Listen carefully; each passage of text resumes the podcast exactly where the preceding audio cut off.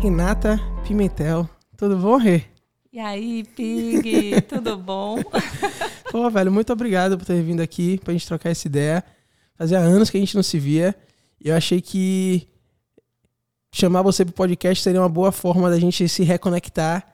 Com certeza. E trocar uma ideia sobre esse assunto que eu tenho muita curiosidade. Eu acho que é um assunto muito importante. Questão de saúde pública. Uhum. Né? E eu queria que você se apresentasse por, primeiro para as pessoas que não, não lhe conhecem, estão escutando, estão assistindo a gente, para saber um pouco de quem você é e por que a gente está falando sobre o que a gente vai falar. Pode deixar. Meu nome é Renata, né? Eu sou me formei em psicologia.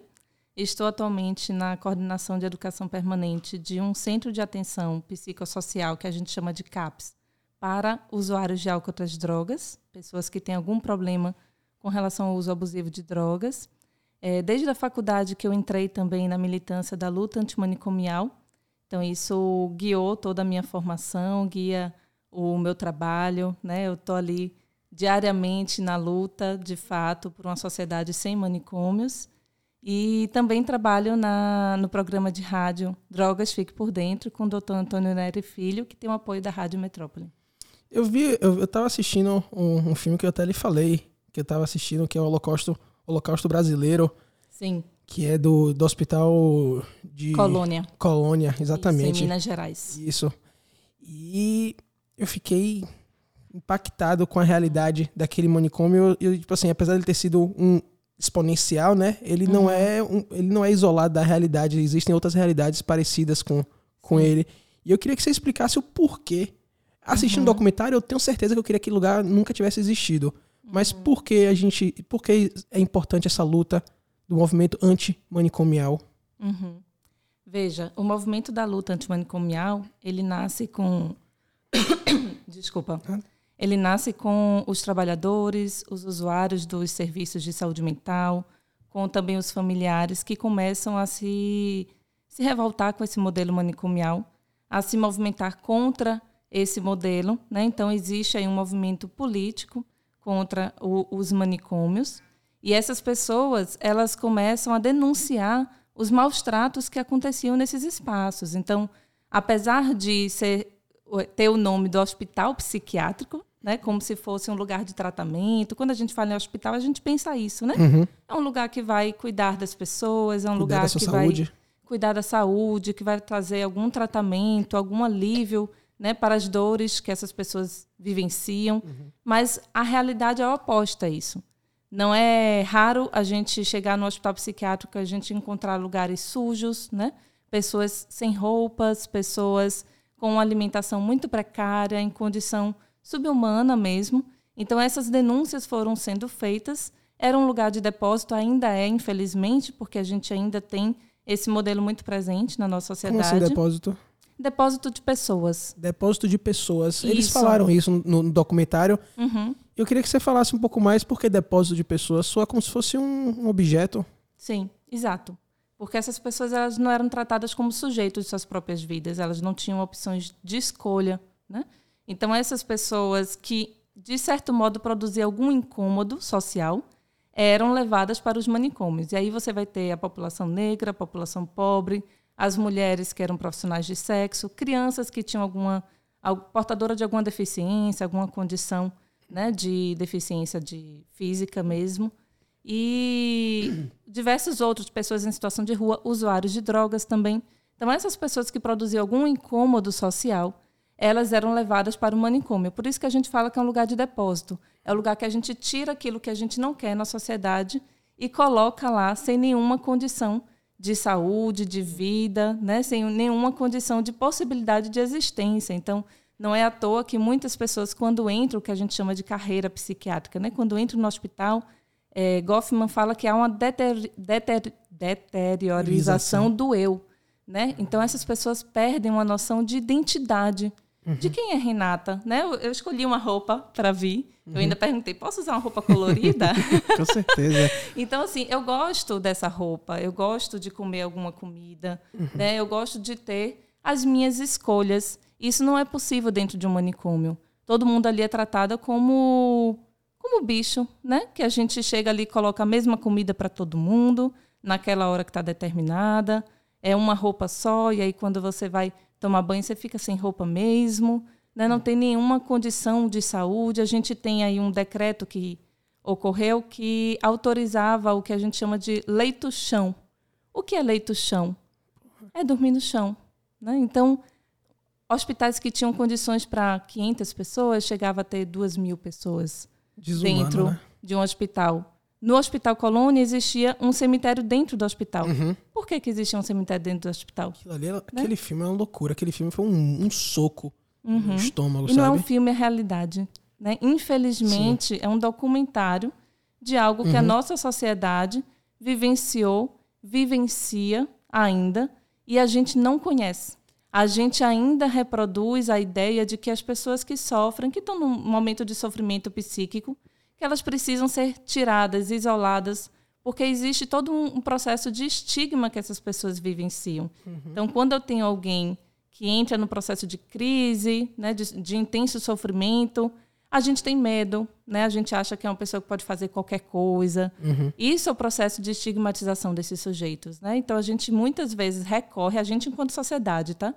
Recorre ao manicômio porque foi isso que culturalmente foi passado também, né? Principalmente para as famílias. Muitas vezes as famílias procuram ajuda porque Sim. não sabem o que fazer com o seu familiar que está em intenso sofrimento e a ajuda que ela recebe é a internação, né? Então é, são pessoas que procuram o cuidado e não sabem o que, que acontece dentro desses espaços. né? E no, no próprio filme, né, a autora do, do livro, que é o, filme, o documentário é baseado num livro, né? E De a autora, Daniela, sim. isso, Daniela, ela fala que eu quis procurar o culpado, de quem era a culpa. Eu quis procurar muito a culpa, de me apontar quem. E depois eu vi que nós, a, a sociedade. Então não é um culpado, não foi uma pessoa, não foi um grupo. A gente, um, um grupo exerceu, mas a gente meio que não tô vendo, tô- tapou os olhos. Sim, o que a gente acontecendo. reproduz né, essa lógica manicomial. A gente fala que, para além dos espaços físicos dos hospitais, a gente precisa lutar contra as mentes manicomiais, né? a cultura manicomial, que está para além do espaço físico, porque eu posso acabar com o espaço físico e, mesmo assim, reproduzir essa lógica de exclusão né, da- da- das pessoas que a gente não quer ver, que a gente não quer conviver. Né? Então, são essas pessoas que a gente quer tirar, que a gente quer colocar em algum lugar. Hoje a gente tem, eu não sei se você conhece as comunidades terapêuticas. Não, fale sobre elas. As comunidades terapêuticas, é, tem uma bem famosa ali na, na BR que vocês têm, é, que vocês veem assim, tem uma forma de na- navio, eu acho. Não, nunca reparei, não. Mas tem várias. Assim, a gente tem um grande investimento, inclusive do nosso governo, com investimento público, né? governo federal, governo estadual. Isso é a realidade do Brasil hoje, em comunidades terapêuticas para usuários de drogas. Só São para centros de recuperação para dependentes químicos, é um outro nome que é Sim. utilizado. Sim. Né? Esses modelos, esses serviços, eles reproduzem a ideia do manicômio, que é essa ideia de que as pessoas que usam drogas, elas precisam ser isoladas da sociedade e não é à toa que esses lugares normalmente ficam muito longe da casa das pessoas, né? Então a gente tira ela das suas, dos seus contextos de vida, coloca elas afastadas como se elas precisassem serem salvas. Né? Então a gente precisa salvar essas pessoas, a gente precisa tirar essas pessoas das drogas. E aí a gente tem a droga, mas a gente pode ter é, a esquizofrenia, a gente pode ter né, as diversas, é, os diversos problemas, que são também muitas vezes problemas sociais, que a gente vai dizer que o problema está no sujeito, né? e a gente vai demonizar isso, e a gente vai dizer que essa pessoa precisa se afastar disso, se afastar da sociedade, porque ela pode colocar a sociedade em risco. Da onde né? Então a gente isso? vai colocar Existe ela afastada para se curar. Que risco? Esse, esse medo que as pessoas têm. Ah, ele- Uhum. Eles precisam ser isolados porque está colocando a nossa sociedade em risco. Uhum. Esse risco. Existiram casos para poder esse risco ser criado? Ser estigma- pegaram assim, pequenos casos e disseram, não, essa é a realidade. De onde, Uhum. de onde veio isso que o, o, o, doido é agressivo, sabe? Eu, eu sou até mal negócio assim, mas de onde Uhum. surgiu essa, essa coisa da agressividade? Precisamos isolar porque eles são um perigo à nossa sociedade. Então, existem interesses quando você reproduz essa ideia né, de que essas pessoas são perigosas. Não sei se você já viu alguma propaganda antiga sobre a maconha, o uso da maconha. Não. E aí tem propagandas que filmam assim a pessoa fumando e logo depois que ela fuma ela vira um monstro e ela sai correndo com a faca para matar as pessoas. Existiu então isso. isso existiu. A gente tem essas propagandas antigas que foi num processo de demonização Uhum. né, da droga, dizer que essa droga é um grande mal e que essas pessoas que usam essa droga são muito perigosas e muito violentas. Uhum. Mas quando a gente vai ver historicamente, existia um interesse de controle social de um determinado público. Então não é à toa que no Brasil a gente tem lá em 1830, se eu não me engano, a proibição eh, municipal lá no Rio de Janeiro da maconha, da capoeira, do candomblé. Então existia ali um controle da população negra. E aí a gente dizia que aquela maconha que era usada por aquela população, ela produzia sujeitos monstros, né? E aí a mesma coisa com o crack. A gente vê hoje a, a ideia de que as pessoas que usam crack, elas perdem a noção de si, elas eh, se tornam perigosas, se tornam criminosas, se tornam zumbis, né? Também tem esse processo de estigma das pessoas que usam crack como se elas se tornassem mortas-vivas, né? Como se elas não fossem mais sujeitos né? da sua própria vida, que pudessem eh, ter controle, inclusive, do próprio uso, da própria, dos próprios comportamentos.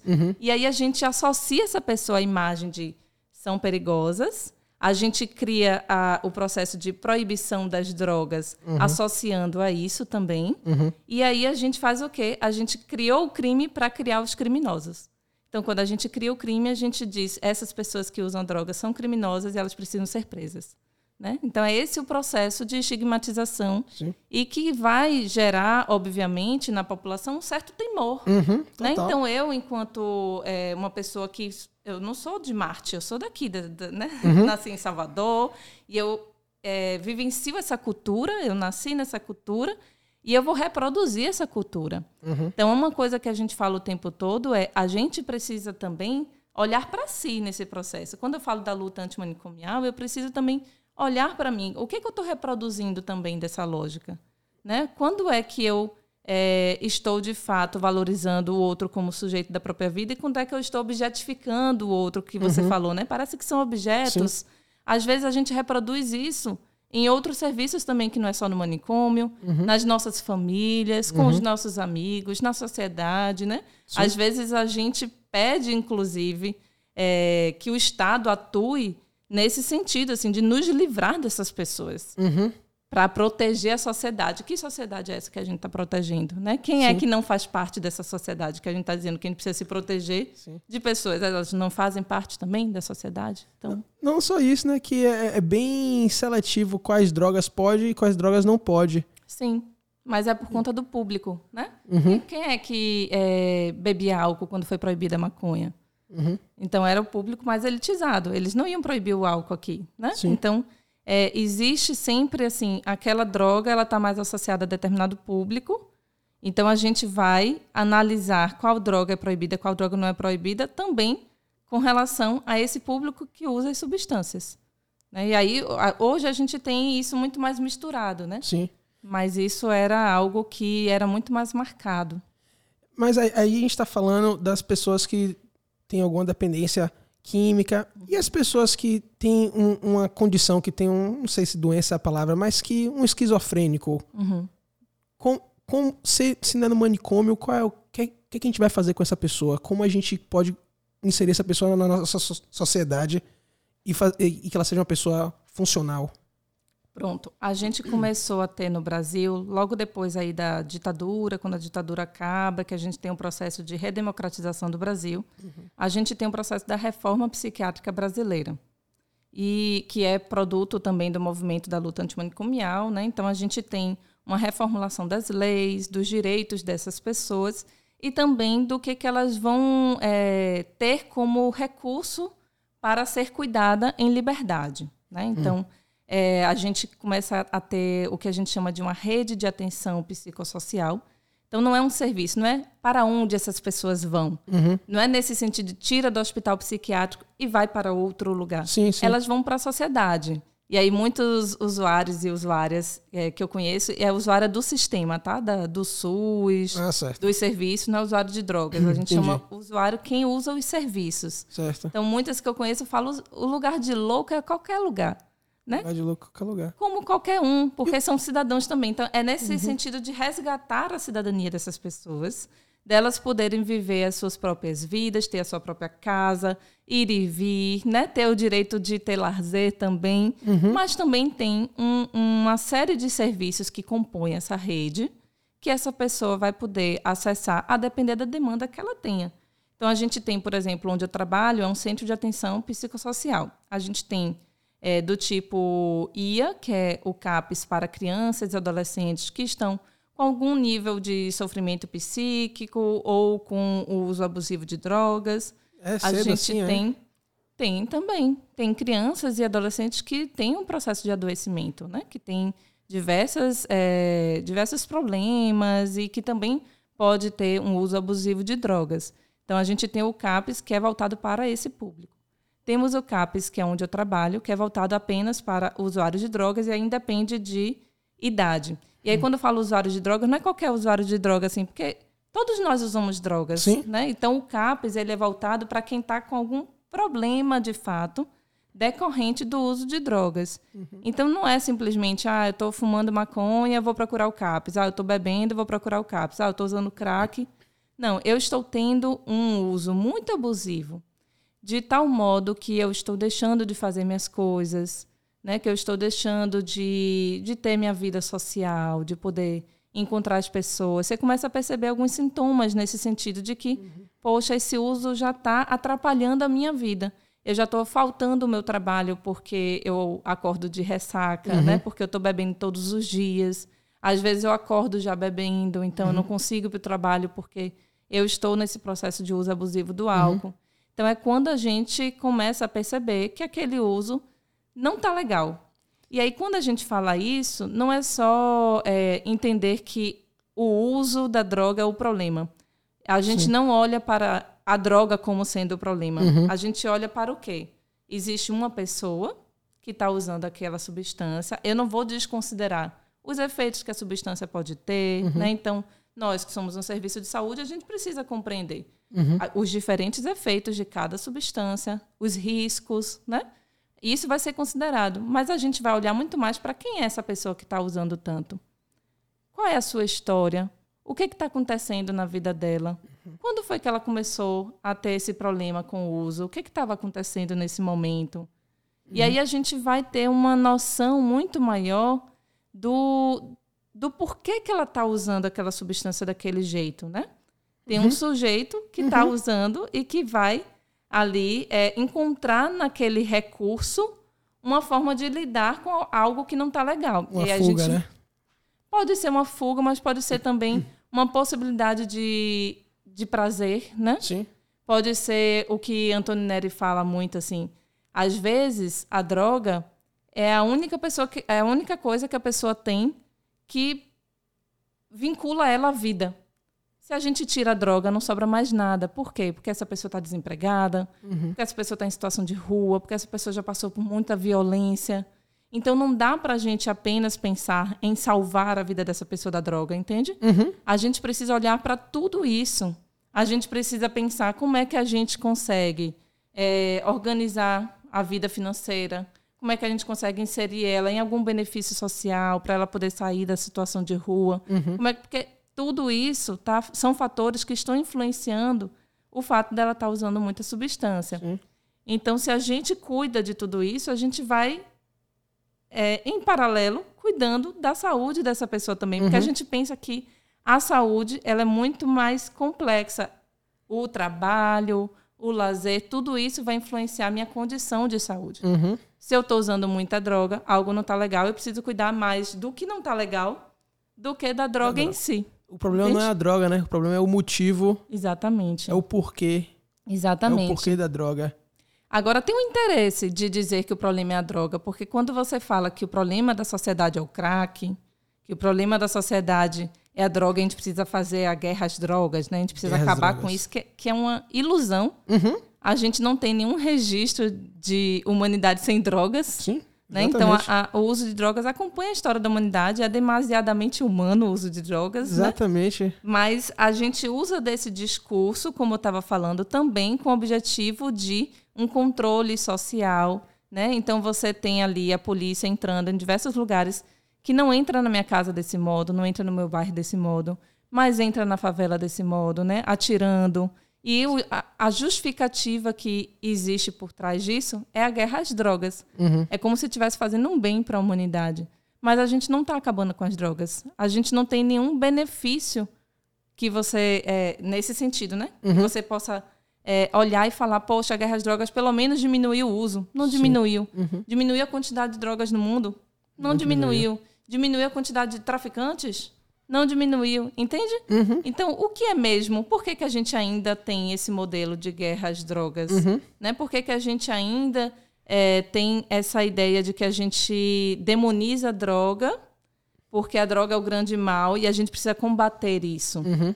Né? E aí as pessoas sofrem as consequências disso. Sim. Quem está morrendo não são as drogas, são as pessoas. Sim. Inclusive os próprios policiais, assim, porque eu uhum. acho que não dá para a gente botar o policial como algoz, porque ele está ali cumprindo. Ah, sim. Cumprindo uma ordem, sim, né? E uma sim. ordem, aquilo que a gente está falando, inclusive da própria sociedade. A sociedade é. cobra isso. Sim, e, e, não, é, e não, é, não, é, é, o bem contra o mal, não é o preto no branco, né? São, são fatores muito mais uhum. complexos uhum. em relação a isso. E eu sempre achei um absurdo, por exemplo, quem é o Estado para dizer uhum. o que eu posso ingerir, sabe? Por que eu deve, por que eu, por que eu, eu dou uhum. ao Estado esse poder de dizer, não, você não pode fumar maconha, você não pode cheirar cocaína, você não pode usar uhum. heroína, você não pode usar crack. Quem é o Estado que, que diz isso para mim? Uhum. Aí a uhum. gente pensa, ah, ele diz porque é uma questão de saúde pública. E quando é você sozinho é uma coisa, mas quando são várias pessoas que estão interagindo na sociedade, aí fica um pouco mais complexo. Mas se é uma questão de saúde pública, ela precisa ser tratada desse lugar. Uhum e não do lugar da segurança pública. Sim. Né? Quando a gente olha para a saúde pública, que é aquilo que eu estava trazendo, assim, eu não vou deixar de ter problemas com pessoas que estão usando drogas de uma maneira mais abusiva. A gente continuará tendo, mesmo se a gente legalizar as drogas, Sim. se a gente tiver uma, uma sociedade que vai dizer assim, ó, ok, as pessoas usam drogas, a gente não tem como impedir isso, uhum. Vamos cuidar, então, das pessoas que estão tendo problemas com relação a isso. Uhum. Isso é você cuidar da saúde pública. Sim. Cuidar da saúde pública também é você investir nas condições de vida dessas pessoas. Uhum. Então, ao invés de eu olhar para as pessoas em situação de rua e dizer, olha o que o crack está fazendo com essas pessoas, eu posso olhar para essas pessoas e dizer, qual é a oportunidade de emprego que elas estão tendo? Uhum. Qual é a dignidade que elas estão tendo? Quais são os direitos que elas estão tendo acesso? A gente, fa a e gente aí o, como... Estado se desresponsabiliza também quando diz que o problema é o crack. Sim, né? sim. E a gente falha como sociedade, né? Uhum. Essa é a realidade. A gente falha como sociedade quando existem essas grandes cracolândias, sabe? Onde tem... Não só cracolândia, o exemplo de, do hospital colonial, sabe? O hospital colônia, sabe? Uhum. A, gente, a, gente, a gente erra como sociedade, a gente falha como sociedade quando a gente chega a esse ponto. Uhum. E acho que cada vez mais a gente não é tenta se desvincular, mas nem tirar a sua responsabilidade assim, ó, ó eu não uso, eu faço a minha parte, uhum. sabe? E a gente tira um pouco da nossa responsabilidade. Mas a responsabilidade nossa é bem maior do que o apenas não usar. Uhum. Porque a gente tá discriminando quem, quem usa. Quem é que de fato não usa? Droga nenhuma, né? É, porque eu acho que quando a gente fala de droga, parece que a única coisa que é droga são as drogas ilícitas. Sim. Uhum. Mas a gente tem muitas drogas lícitas que inclusive estão no topo aí dos usos que produzem mais danos, uhum. né? Então a gente Sim. tem muitos medicamentos, a gente tem o álcool, o tabaco, que são uhum. drogas legais e que a gente tem um alto índice de pessoas com problemas decorrentes do uso dessas drogas. Sim. Então, que, quando a gente fala quem é o drogado, né? Quem é que está usando drogas? Uhum. É toda a sociedade, de uma maneira geral. Né? Todos nós usamos algum tipo de droga. Uhum. Agora, é, eu vou ter as minhas escolhas a partir do, do que faz sentido para mim. Então eu costumo explicar muito assim, se eu tenho um momento assim de muito estudo, muito trabalho, e eu vou chegar em casa cansada e eu preciso ainda apresentar um texto na aula, algo nesse sentido, que precisa que você esteja atenta, que você esteja disposta, que você uhum. esteja ali muito mais né, é, antenada, Uhum. eu não vou beber álcool. Porque se eu for beber cerveja, eu gosto de tomar cerveja, mas naquele momento não tem sentido nenhum tomar cerveja. Sim. Porque eu vou diminuir né, a minha, meu comportamento, Uhum. minha atenção. Eu vou falar talvez um pouco embolado se eu Sim. beber muito. Né? E aí eu vou me embolar também na hora de, de conseguir linkar as ideias. Uhum. Então não faz sentido naquele momento eu beber cerveja. No meu caso, eu gosto do café. O café me deixa mais alerta, então eu chego em casa cansada, preciso apresentar um texto, eu vou tomar um café. Então isso vai, eu estou falando de uma coisa simples, Uhum. porque isso acontece, eu consigo me aproximar mais desse exemplo, né? A sociedade consegue entender melhor. É, mas um Porque o café é tangível, uma, né? é uma droga também. A cafeína é uma dizer, droga, é. né? Então a gente consegue compreender, ó, eu uso café, né? Uhum. Eu uso a cafeína. E isso faz sentido naquele contexto em que eu, Renata, que gosto de café, preciso ficar alerta. Agora, se chega sexta-feira, aí eu tô querendo relaxar, tô querendo encontrar os amigos, eu posso beber uma cerveja. Então, Uhum. aquele contexto faz sentido usar a cerveja. A mesma coisa vai ser para qualquer uso de substância em qualquer contexto. Você precisa entender quem é que está usando aquilo que eu estava falando, né? Está usando Uhum. por quê? Qual é a funcionalidade daquela substância naquele momento para aquela pessoa? A Uhum. maconha pode produzir um relaxamento para aquela pessoa no momento em que ela está muito tensa, Uhum. que ela ficou sem dormir de noite. Então, às vezes, quem está em situação de rua não consegue dormir direito, por exemplo. Porque de noite é muito mais perigoso, eu fico muito mais vulnerável, né? Então, de noite faz mais sentido usar crack. Aí pen- pensando a funcionalidade, né? Faz mais sentido usar crack que vai me deixar mais alerta, tem ali a cocaína, Uhum. né? Então vai fazer com que eu consiga me proteger.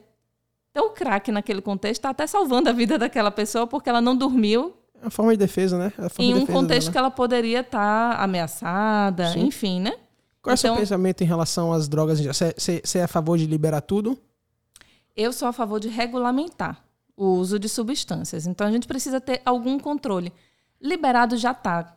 Uhum. O que, que acontece? As pessoas já estão usando drogas, as pessoas sempre usaram drogas, sendo vão usar. lícita ou sendo ilícita, elas estão usando, nós estamos usando. Uhum. O que, que acontece? Quando é proibida, é, você acaba correndo mais riscos no processo de compra da substância, de adquirir a substância, né? Então você tem mais riscos por conta da proibição e não por conta da substância, entenda. E, e a substância um também, né? risco. E porque você acaba pegando coisas que não. Aí- a procedência, você não sabe a Isso. procedência. Então tem o risco do processo de compra, de Sim. como é que eu vou adquirir uma substância ilícita. Uhum.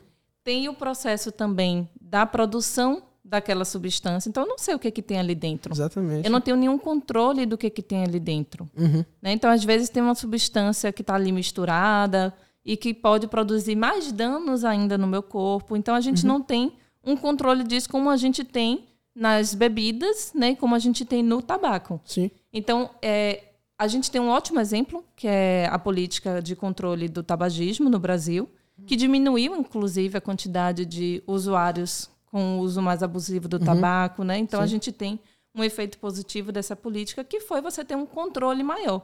Então, se o tabaco, eu estou fumando, você está aqui do meu lado, a fumaça vai atingir outra pessoa, eu posso ter um, um- um controle disso. Olha, em ambientes fechados, né? Sim. ambientes públicos, que a pessoa do seu lado não pode escolher. Sim. Né? Ela está ali sentada e de repente vem, Uhum. ela cheirou sem nem poder escolher, nem ela que está fumando. Sim. Então, existe um controle disso, existe uma regulamentação, que é isso que a gente fala. Ao mesmo tempo, no caso do tabaco, a gente teve um controle também da propaganda. Então, a gente tinha propagandas, inclusive, bem. bem irônicas, Sim. né? De pessoas fazendo esporte e tal, e lá, rode... não pode falar marca, né? Pode? Pode. Pode. Oxente, aqui não tem essa, não. E aí lá tem a marca do tabaco, Sim. né? Daquela. Do, do, da empresa, enfim. Sim. Então a gente tinha um incentivo ao uso do tabaco, o que também não é legal, Uhum. né? Você está ali associando um- uma substância Era chique, que né? pode produzir muitos problemas, Sim. sim, né? O uso abusivo do tabaco a gente Com sabe que certeza. pode produzir muitos problemas, câncer, enfim, tem muitas substâncias Sim. ali.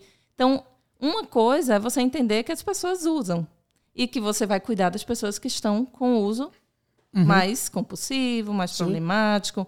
Outra coisa é você incentivar. Então, a gente não está dizendo sim às drogas. Sim. Né? A gente não está fazendo a oposição nesse sentido de. Uhum. Então, vamos dizer sim a todas as drogas, todo mundo tem que usar drogas. Não, a gente compreende que Não adianta dizer não às drogas, todos nós usamos, Uhum. né? Tem o- os momentos que eu uso mais, ou que eu uso menos, Sim. Uhum. ou que eu uso mais tal substância, ou que eu uso mais a outra substância. Mas é isso, né? Sim. Faz parte do, do, do humano, Sim. né? Buscar esses recursos também. E faz é, parte do humano também exagerar, né? efeitos. Certas pessoas exageram. Isso. E aí a gente precisa entender por que está exagerando. Então, Uhum. é muito mais nesse sentido, assim. Então, eu acredito muito mais no caminho de você regulamentar o uso, regulamentar a produção, regulamentar a- o local de compra, né? A gente não vê é, a polícia chegando em empresas de cerveja, Sim. atirando, né? Então você tem ali, quando eu vou comprar, eu não- pelo menos eu, quando eu vou comprar cerveja, eu não fico tensa, Sim. achando que alguém vai ver que eu estou comprando cerveja Uhum. e a polícia pode bater aqui e já chegar atirando. Então eu não estou me colocando em risco porque aquela substância é uma substância legal. Né? Então não, tem não essa. só a polícia, né? Até quem vai no beco sim. só tá, tá à mercê de quem tá na favela vendendo, né? A gente, a, a polícia é apenas um dos lados, mas um dos lados, mas tem exato. Às vários vezes tem outros a briga problemas. entre os, As os grupos, as facções, facções, e você está ali no meio, né? sim, Então, isso é um, um, um problema do processo de proibição das drogas. sim. É, eu vi uma entrevista com, com o Dr. Carl Hartman. Ele é, Uhum. você sabe quem é? Sério? Americano. Isso. Muito Porra, velho, fantástico. E e pô, ele é um doutor renomado. Sim. E ele, ele ensina, é, acho que é na Colômbia, é em Nova York, na faculdade Aí super. eu já não sei tantos detalhes. Mas... Mas eu tenho quase certeza que é na, na Colômbia, que é uma faculdade super famosa nos Estados Unidos, é, a Ivy League e tudo mais. Uhum. E ele fala que o grande problema é a falta de educação às drogas. Uhum. Porque muitos pais querem, querem, querem esconder as drogas dos filhos para ele não saber, sendo que, velho, eventualmente ele vai descobrir, eventualmente ele vai ser apresentado. E ele falava: meus filhos veem maconha, veem as drogas porque eu quero que eles entendam como é, porque a última coisa que eu quero é ele chegar numa festa, alguém oferecer para ele seja um baseado, seja uma carreira de, de cocaína, o que for, e ele não saber, assim, não é nem usar, é o que aquilo vai fazer em mim, sabe? Uhum. Como o que é muito, o que é pouco. A gente não tem noção de quantidade. A gente não tem exato. noção de pureza, a gente não tem noção de nada. E ele fala Uhum. que o grande problema é muito mais a, a falta de educação. Isso. E ele fala: eu uso heroína de forma regular. Uhum. É, a vida toda eu ouvi dizer que heroína você usa uma Usou vez. uma vez, acabou. O sabe? crack é a mesma coisa. Tem essa, É 30 esse dias mito de- né, de, de- que as pessoas usam e pronto. Usou uma vez, a vida dela já está tomada, ela já está dependente. E não é verdade. Eu conheço é também verdade. muitas pessoas que usam de vez em quando. E ele fala ou que dados. usaram e não gostaram. Sim, e ele fala dados. Ele fala o Uhum. seguinte: a estatística é o seguinte: a estatística é que, que é pequena, uma Uhum. porcentagem pequena é a que vicia, a que fica viciada. Uhum. Se você pegar 100 pessoas que usam drogas, vai ser a pequena parte que vai ser os viciados. O Uhum. resto usa de forma normal. Mas assim como tudo. A gente fala de epidemia do crack, é menos de um, menos de 0,1%, menos de 1% de quantidade de pessoas que usam, que usam, Que usam crack. que usam crack. Imagine. Em cima disso, ainda tem as pessoas que usam, mas que Uhum. não tá com uso problemático, Sim. entende? Então, que epidemia é essa? Ah, que questão- conceitos de epidemia é Aí você vê, aí a gente vê que, por exemplo, nos Estados Unidos, na Califórnia especialmente, Uhum. a epidemia do crack era para os bairros negros se matarem, ó, velho, se mate aí, tá todo mundo lá, se matem lá. Exato. E tem muitos filmes que falam sobre isso. Uhum. Então a gente fica assim, o que é essa epidemia? Mas a gente como sociedade, eu como ignorante, você Não estudou. Então, Você estudou, entendeu? Você Isso. sabe o que é a droga, o, qual é, qual é o, o verdadeiro problema, da, da- não da droga, mas o, o porquê a droga Uhum. e tudo mais. Você sabe, você consegue entender mais ou menos o problema. A gente, nós ignorantes como sociedade, que a, a gente só vê a notícia na televisão, Uhum. sabe? A gente só vê aquilo, a gente fica assustado. Isso. E a gente, a gente, porra, não quero isso não, velho. Não, proíbe, proíbe E é- tudo. E a mídia, de uma maneira geral, vai tocar o terror. Não brinca, né? Vai, vai dizer isso que eu tô falando. A droga é o grande mal, Exatamente. isso vai causar isso, a epidemia do crack. A gente precisa democratizar informações de qualidade. Uhum. E o que o Carl Hart está falando é que quanto mais informação você tem, mais consciência você vai ter das suas escolhas. Exatamente. né? Então, a, a democratização de- da informação também é você promover saúde, também Uhum. é você reduzir danos, reduzir riscos, né? Sim. Porque se eu sei que quando eu beber eu vou ficar com um comportamento mais lentificado e aí eu vou dirigir logo depois, eu sei que eu vou ter uma reação mais lentificada e pode ser que eu tenha algum acidente, Sim. tenha algum problema, porque eu não consegui reagir uhum. no tempo que eu reagiria se eu não tivesse bebido. Então, por isso que a gente fala, ó, se beber, não dirija. Não dirija. Uhum. Mas também não é assim, não beba, tá proibido beber. Sim. Não, as pessoas vão beber. Você entende a diferença? Uhum. As pessoas vão beber. As pessoas saem e vão beber. Então vamos fazer trazer informações sobre Exatamente. você bebendo e dirigindo produz riscos. Então é uhum. é isso que ele está dizendo, né? Isso. Se é. eu uso a cocaína em uma quantidade X, né, eu vou ter uma parada cardiorrespiratória, eu posso ter um, um quadro de overdose. Então uhum. é, é mais você acessar informações de qualidade para que você possa se proteger, até saber, tipo assim, eu quero experimentar, mas eu vou experimentar com responsabilidade. Exatamente. Eu vou experimentar sabendo que isso daqui Exatamente. tá ok, uma quantidade pequena, ou eu não vou misturar isso com isso. Uhum. Então são é, estratégias de você, de fato, promover a saúde, e aí uhum. as pessoas acham que ah, tá incentivando o uso de drogas, não, a gente está trazendo a informação. Não vira um tabu, né? Não pode falar sobre isso. E é isso que você está falando, às vezes dentro de casa eu não tenho a informação, então eu vou descobrir fazendo, experimentando e às vezes me colocando em risco. Às vezes não, né? né? Uhum, Na nossa vezes. realidade, Exatamente. o tempo todo. E seja, e seja o risco de comprar, como também a substância que você está ingerindo. Uhum. O que você está colocando dentro de você. Então, Exatamente. Então, eu vejo assim, por que você acha que existe esse tabu ainda? Porque, ó, todo mundo usa droga de alguma forma. A gente não vive mais numa, numa, numa era onde a gente não tinha acesso à informação. A informação está aí. Uhum. Acho que talvez ela não está sendo bem espalhada, é, né? Bem, é, bem divulgada. Tá aí, mas ainda não acesso. A gente não tem, você falou, né? Eu não tinha acesso a isso. Uhum. Eu tive que estudar, Sim. procurar saber. Ainda não está tão democratizada. Uhum. Não é de interesse também democratizar essas informações. Né? Então a gente acha? precisa é, usar. Aqui, por exemplo, é um espaço de Sim.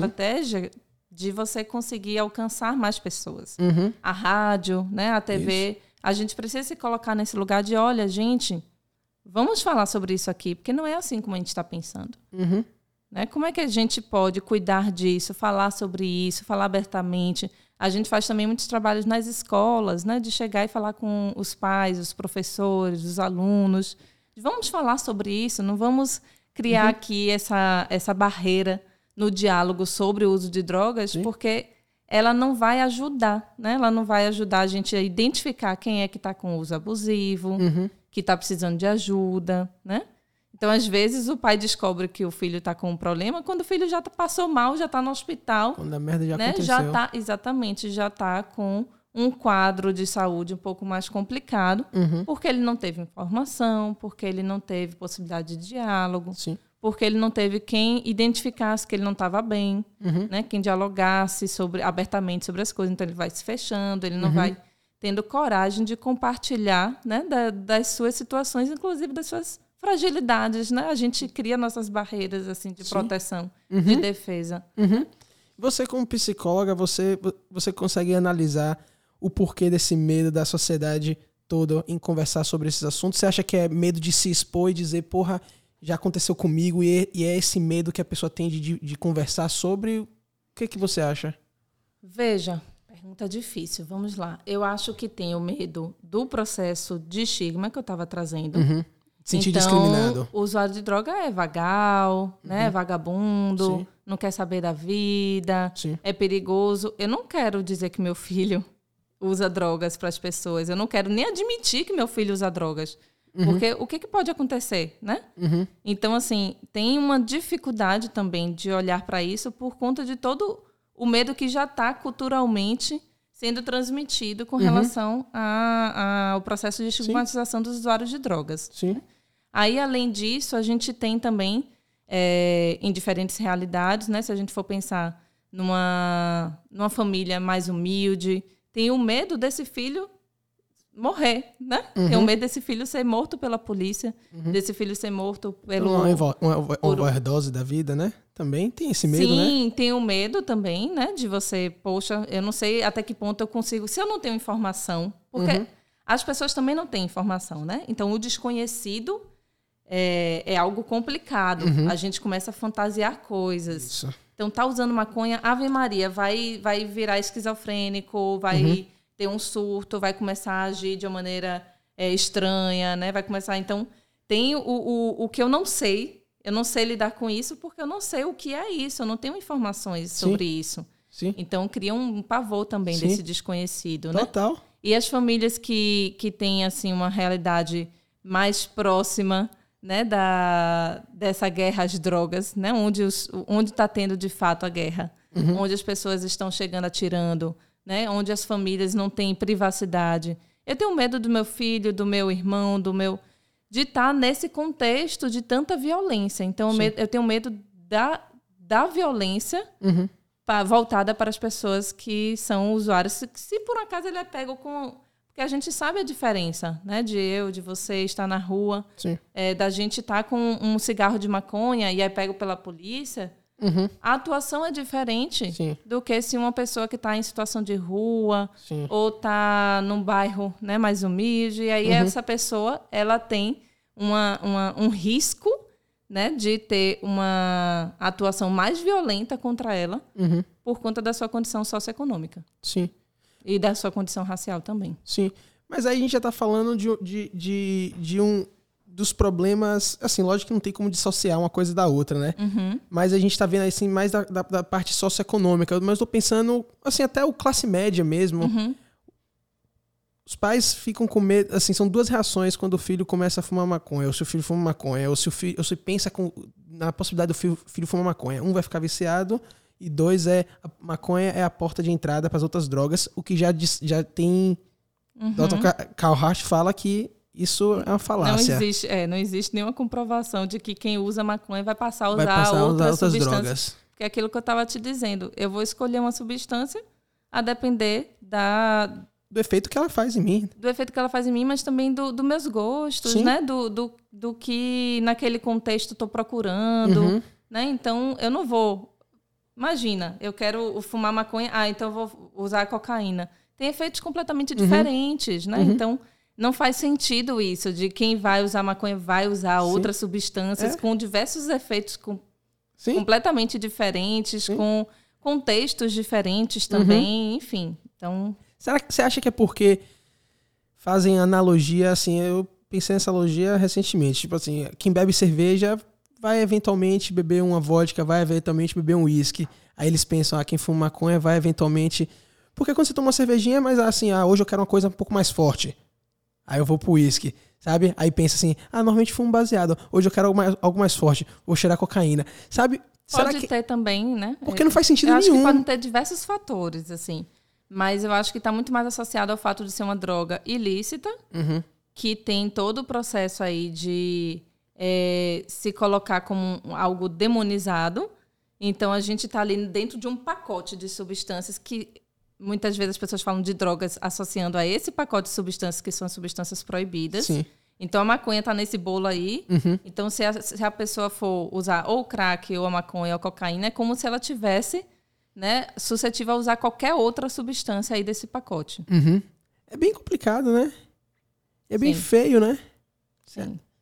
O que, o que mais lhe preocupa nesse cenário todo? Qual é a coisa que, o que me preocupa mais é? Olha, a gente está tá vivenciando um momento bem difícil, assim, porque eu trabalho no SUS, né? Eu trabalho num serviço público. Eu defendo o SUS, eu defendo é, a saúde pública, é, a saúde coletiva. E eu acho que a gente precisa de investimento para que isso funcione. Então, muitas vezes a gente fala, ah, o SUS não funciona, Aí no campo da saúde mental fala, ah, o CAPS não funciona, a gente precisa do hospital psiquiátrico. O que que não funciona? Não funciona o investimento, né? Uhum. A gente está tendo muito investimento para comunidades terapêuticas, como eu disse. No, se eu não me engano, no ano de 2017, a gente teve 120 milhões de recursos públicos direcionados para as comunidades terapêuticas. E, em paralelo, acho que foi, tipo, menos de um terço para os CAPs, os Centros de Atenção Psicossocial.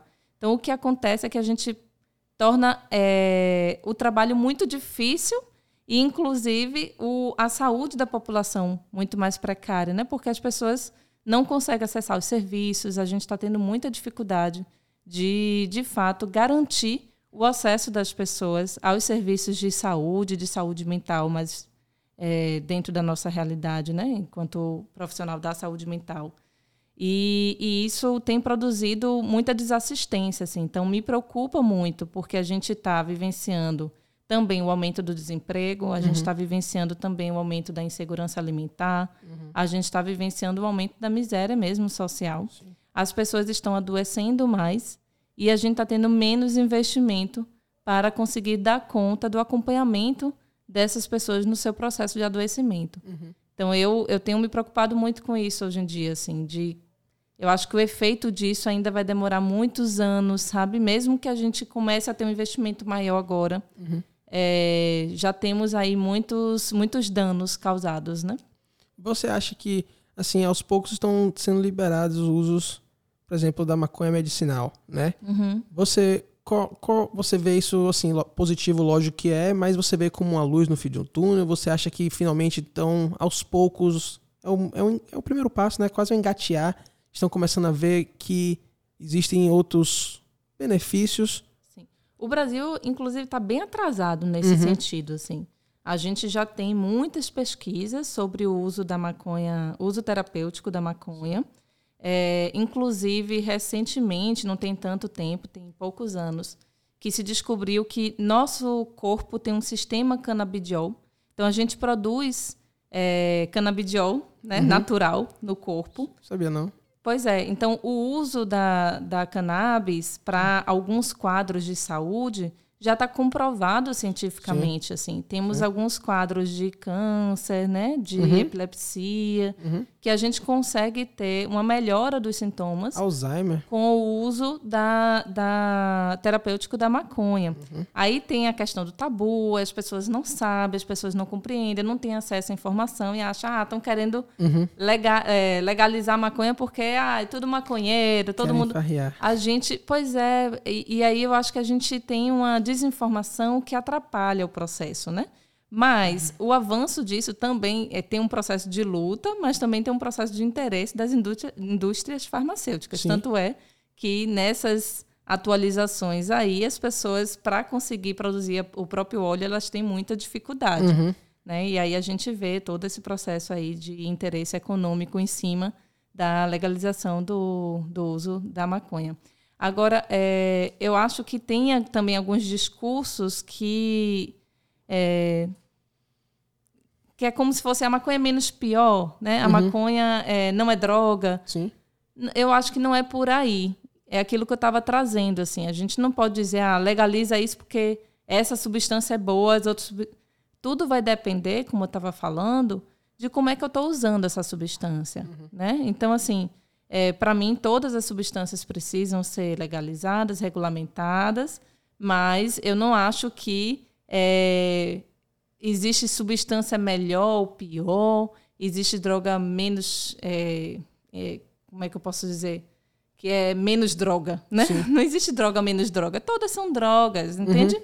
A gente vai ter a diferença entre o veneno e o remédio é a dose. É a mesma coisa, uhum. né? Então você vai precisar ter um certo é, controle, assim, disso. A regulamentação serve para isso, para você uhum. entender, poxa, ó, tal pessoa aqui está usando muito disso. Vamos cuidar dessa pessoa, né? uhum. né? Vamos cuidar é, da, do que está acontecendo aí. Vamos tentar entender o que está acontecendo com ela, por que, que ela está usando muito seja maconha, seja um medicamento. Uhum. Então a gente tem na farmácia, na drogaria, a gente na tem drogaria. muitas drogarias, sim, né?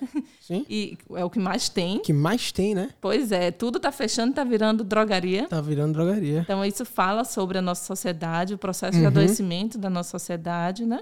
Exatamente. Mas o que, que acontece? Dentro da drogaria, eu posso estar tá comprando um medicamento que está me ajudando ou que está produzindo danos. Uhum. Então, o que, que, que, que vai diferenciar e aí a gente volta mais uma vez. O que que, como é que eu estou usando essa substância? Qual a quantidade que eu estou usando? Uhum. Né? Com que frequência? Eu posso ter um problema decorrente do uso de uma medicação legalizada. Né? Muito. Então, é, a gente precisa entender isso, assim. Sim. Você acha, que, você acha que é um pouco de hipocrisia das pessoas? Também. Também. Eu, é, eu... Sem querer julgar ninguém, mas julgando um pouco. Eu escuto muito as pessoas falando, é, não, mas eu não sou drogado, não, mas eu não uso drogas, né? Então é, é um pouco isso, assim, eu uhum. sou melhor, né? Sim. Não, eu sou melhor do que a pessoa que usa crack. Eu não uso drogas. Ele tá, ó como é que ele tá. Mas toma remédio pra dormir todo Então dia. eu bebo álcool, eu não uso drogas. Sim. Eu só uso droga se for droga ilegal. Então tem uma, uma hipocrisia, mas tem também uma relação de poder, sabe? De, de diferenciar. Eu não sou igual. Sim, sim. Né? Eu, o, o meu uso aqui é só. Não é de droga, né? É só beber uma cervejinha. Sim, sim. né? Eu só uso tal medicação. então, Sim. Eu concordo 99,999 que você falou, só discordo de uma coisa. Hum. Maconha é melhor do que todas as outras. Sabe por quê, velho? Rapaz, aquela planta, Renata, aquela planta é, é milagrosa. Deixa eu dizer uma coisa. Você faz roupa que Uhum. dura mais do que algodão. Sim. Você faz um papel que é melhor do que a celulose. Sim. Você faz um plástico que é mais resistente do que o derivado de petróleo e é biodegradável. Sim. Entendeu? Então, a ponta do iceberg, pra mim, é o THC. Sabe? THC é apenas um detalhezinho que ela Uhum. faz. Porque tem tanta outra coisa. Tem um, tem um vídeo na internet, você acha isso na internet? Mas veja, o que eu estava falando não, Não, é com relação a entendi. isso, é com relação ao uso. Eu Né? entendi. Se eu estou usando a maconha, é- eu não sou menos é, do que você que usa crack. Não, ou mais disso. do que você que usa crack. Né? É- não é menos droga do que a Sim. sua. Nesse sentido, assim. Porque às Entendi. Vezes, para uma pessoa, pode, ela pode estar tendo uma relação muito boa com a maconha, a maconha está ajudando ela. Uhum. é, pode estar ajudando a relaxar, né? Ela pode funcionar melhor. Mas para outra pessoa pode não ser. Uhum. Sim. Então, é, a gente precisa ter essa atenção também. Ah, lógico, como tudo, né? Como Uhum. tudo, tem coisa que funciona pra mim e não funciona pra você. Tem gente que não, não se dá bem com glúten, Sim. entendeu? E aí eu não posso defender o que é bom para mim só, né? Exatamente. Então acho que é isso, Exatamente. assim, ah, vamos legalizar a maconha porque eu gosto da maconha. Não, não é porque eu gosto Sim. da maconha Sim. somente. Na- é, a gente precisa pensar assim, vamos legalizar todas as drogas, porque todo mundo usa drogas, a gente Uhum. não, não precisa vivenciar todo esse processo de violência, de riscos, de danos que a proibição traz, né? Sim. Eu sei, foi só um- um- uma piadinha, sabe? Mas foi bom que você trouxe outras informações também sobre a planta que às vezes as pessoas não sabem, né? Sabe? Não sabem que a folha da maconha ela pode ser usada para muitas, Muitas coisas. Uhum. coisas. Tá todo mundo falando de canudo, todo mundo de- falando, vamos parar de usar garrafinha. Ó, seria muito melhor se usasse garrafinha feita de plástico, feito da cannabis. Uhum. Deixa eu dizer uma coisa, Henry Ford, da Ford, construiu um carro que por fora era de plástico, que era todo feito de- de- do plástico eh, derivado da sabia, cannabis. Só que o problema é o seguinte, carro, se você na hora da colisão, você precisa que ele deforme, entendeu? Pra diminuir, Pra diminuir o impacto. Uhum. impacto, exatamente. E esse era um plástico, o plástico é tão bom que tem um vídeo na internet, você acha isso no YouTube, ele com um martelo, ele bate no carro, não faz uma amostra, não faz nada no carro. É o tão quão bom o plástico é, sabe? Uhum. E, porra, tem um vídeo na internet, assim, emocionante de um filho que o pai tem Alzheimer. Assim, o canal do cara, você vê, o canal do cara é 100% maconheiraço. Ele é o estereótipo do maconheiro, Uhum. sabe? Que cara, todo good vibes, não sei o quê. É aquele estereótipo do maconheiro. Só que esse vídeo é muito bacana porque ele, o pai dele tem Alzheimer, super violento, sabe? Mostra nos vídeos o pai super violento, sabe? Sem querer, sem saber, né? Inconsciente. E aí, com o tempo, o tratamento com a maconha, com, com o óleo do CBD Uhum. e a forma que o pai melhora. Eu assisti com minha namorada, minha namorada chorona, chorou como a zorra, eu caiu umas lagriminhas, sabe? Porque foi um negócio assim emocionante ver a reação do cara. Uhum. Só que ninguém leva a sério, porque quando você vai ver o canal dele, é todo um malucão, entendeu? Uhum. E aí você acaba perdendo isso aqui, ó. Você é uma nuvem de fumaça, sabe? Você esconde tudo. Ah, não, mas ele é maconheiro, ah, mas ele é isso. Pra esconder o fato de que, porra, ajuda. Pode ser muito bom. Uhum. A gente pode estar tratando muita coisa. A gente pode estar acabando com o sofrimento de muita gente. Uhum. Esse vídeo do Alzheimer me tocou porque eu vi uma cena que eu nunca esqueci. Eu tava no. Nesses day hospitals daqui de Salvador, tava fazendo um, um- um exame. E aí, quando eu tava saindo, eu ouço uma, uma senhora gritando: Não, me largue, me largue. Era a filha tentando colocar a mãe dentro do táxi. Só que ela não, não sabia que era filha dela. Sabe? E foi a filha tava, sabe, com o coração partido, sabe? Você via assim. Uhum. E aí, cada vez mais tem estudos que mostram que o CBD ajuda na Alzheimer. Sim. E, porra, não vou acabar com o sofrimento desse. Imagine você poder tirar, você diminuir, não tirar, diminuir Uhum. um pouco o sofrimento da pessoa, Sim. mas não tá deixando não porque é maconha, Uhum. porque é coisa de maconheiro, sabe? E Isso. isso é um, é um- é um lado muito triste da sociedade, porque a gente fala, todo mundo, muita gente fala de ah, paz, amor, pensar no outro, mas só pensa no outro quando é um pouco conveniente. Não pensa no outro quando é o. Peraí, você tá. Você, fuma maconha, sabe? E já cria estereótipos, já cria. Uhum. Já, já, já rotula a pessoa baseado em, em um nada. Uhum. Baseado em uma besteira. Porque você usa remédio para dormir. Porque você usa remédio para controlar sua. sua. sei lá. sua. como é que se diz? Ansiedade. Uhum. A gente usa remédio para muita coisa. Sim. E para outras a gente acaba julgando o outro. Uhum. Sabe?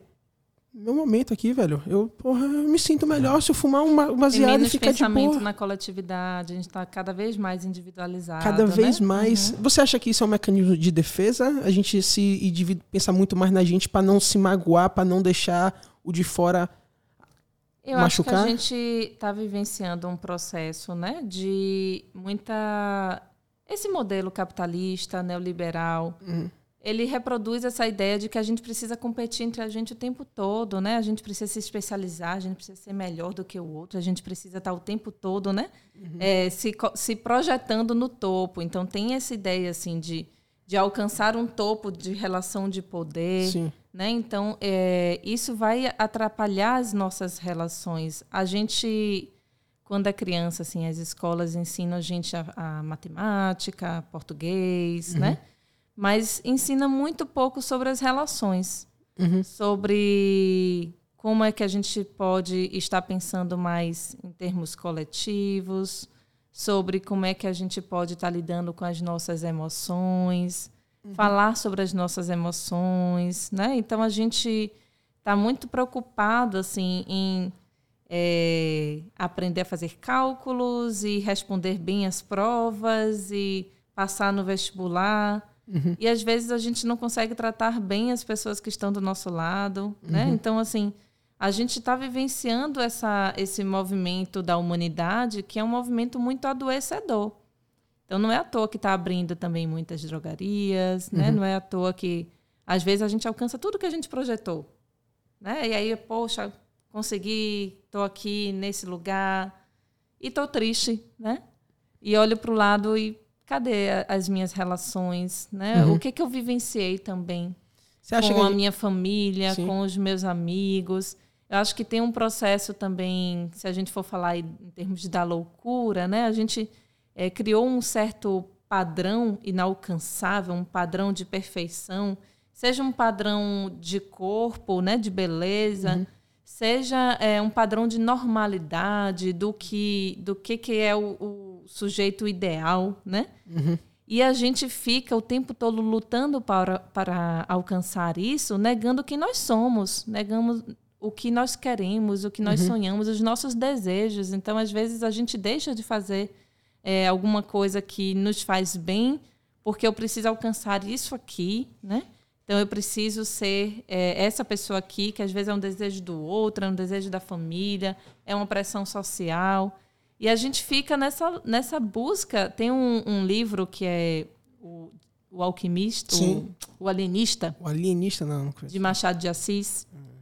O alienista tem um médico que ele, ele começa a dizer o que é a normalidade, o que é a patologia. Então ele vai começando a fazer né, as categorias dos sintomas, as categorias das doenças e dizer assim, ó, normalidade é isso aqui, quem não se encaixa nisso aqui está doido e precisa ir para o manicômio. Chega um momento que a cidade toda é presa no manicômio porque ninguém consegue alcançar aquilo. E é isso que acontece, assim. Se você for ler, tem vários, tem o manual de doenças, né? Que tem o DSM, tem o CID. Se você for ler cada doença e ler os sintomas, eu me enquadro em vários. Eu fico, gente, eu colecionei aqui vários CIDs, Sim, que é- são esses códigos das doenças, né? sim. Então, é, o que é isso mesmo? Esse processo de patologização, às vezes patologização de, de sentimentos, sabe? De emoções, de momentos. Então, se eu tô triste porque alguém morreu, eu, faz parte a tristeza. A gente não pode lutar contra a tristeza. É uma emoção humana.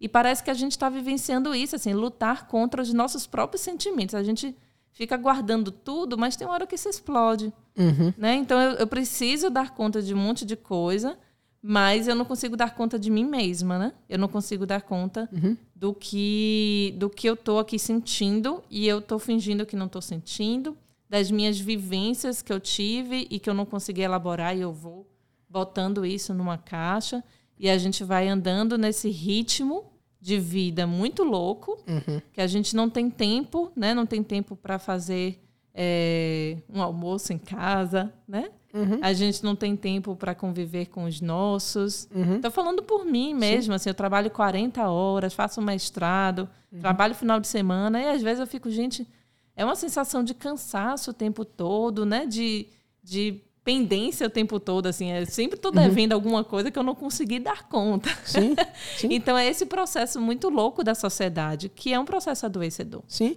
Você, é, você acha que isso é projeção, não, não só projeção, mas é um- uns personagens que a gente cria para porque você está falando assim, a gente esconde nossos sentimentos, a gente age de certas formas, a gente age porque a gente quer a aprovação do outro. Você pensa assim? Sim, Porque a eu- gente, o outro é muito importante para o ser humano. Uhum. É, não existe isso de ah, é, eu não ligo para o que os outros dizem, né? Uhum. Ah, não tô nem aí para o que os outros dizem, o que os outros pensam de mim. Só o fato de eu estar dizendo isso, né, para a sociedade, eu tô me preocupando em me posicionar diante do outro para dizer que eu não ligo. Sim. Mas na verdade, é, a gente, nós somos seres sociais. O ser humano, se não tiver o outro, ele morre. Ele não sobrevive. Né? Então a gente, é, desde pequenininho, a gente precisa que o outro nos ensine, que o outro nos cuide, que o outro dê palavras, né? Eu aprendi que isso é copo não sozinha. Eu aprendi Sim. com outras pessoas que me disseram: ó, isso daqui é copo, serve para você beber água. É vidro Então, se quebrar, machuca. Isso serve é, para toda a sua Sim. vida, não é só quando você é criança. A gente sempre precisa ter uma rede socioafetiva. Uhum. Quanto, ma quanto maior essa rede, a gente fala que mais autonomia a gente tem. Quanto maior a rede, mais autonomia, porque Mais autonomia.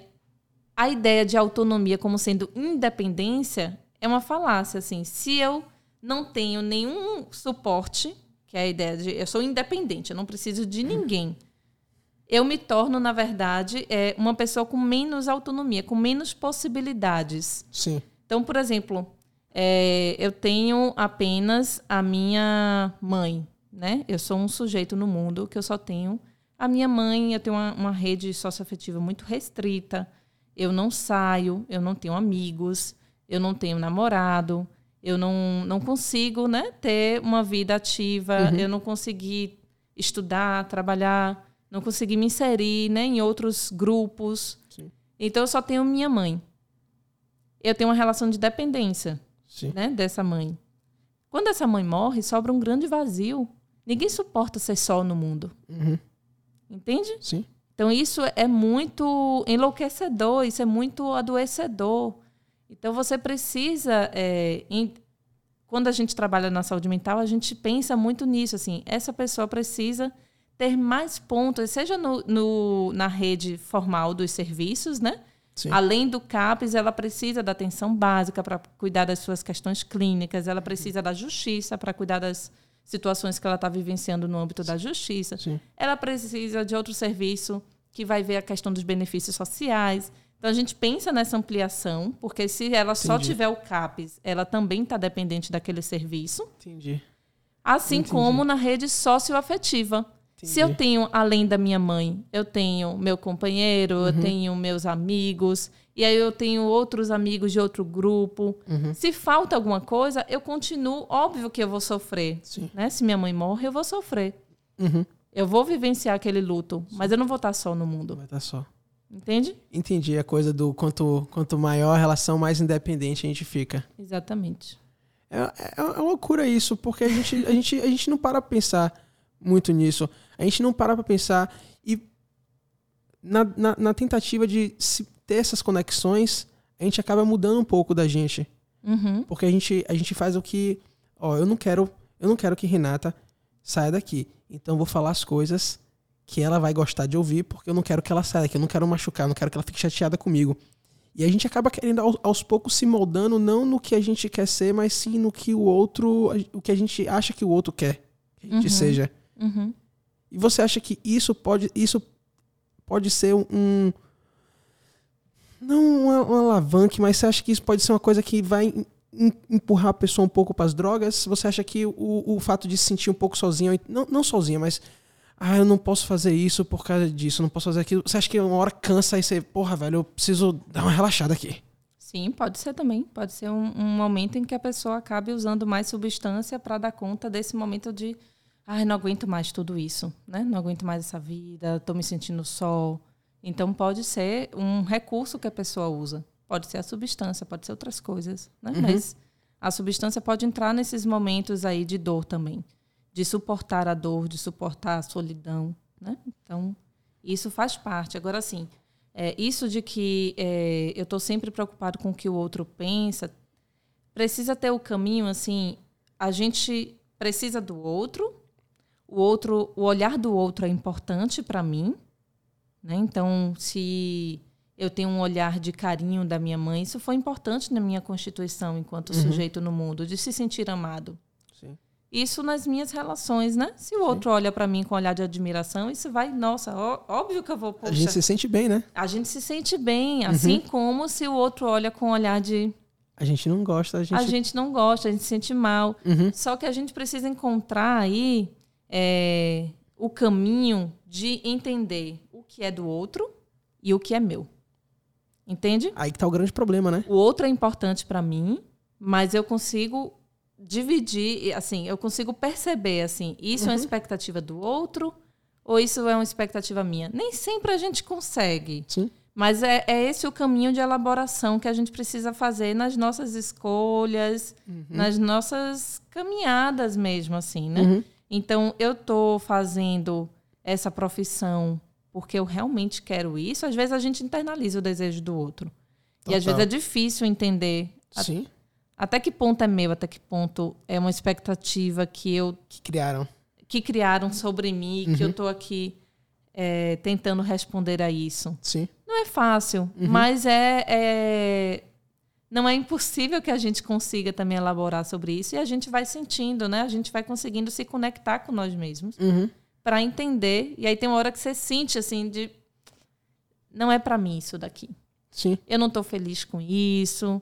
Não é algo que eu gosto de fazer, né? O, o eu estou sentindo que eu estou precisando o tempo todo mostrar para as outras pessoas que eu estou fazendo, mas não é algo que me realiza, né? Então é, são é o desafio do ser humano, né? É assim São poucas de... pessoas que conseguem ter, não só chegar a essa conclusão, mas ter, ter também a coragem de tomar a decisão Uhum. Tipo assim, não, ó, esse trabalho não me faz bem. que vai frustrar as outras pessoas, né? Não só isso, mas não uhum. só frustrar as outras pessoas, a gente tem medo também de arcar com as consequências. Sim.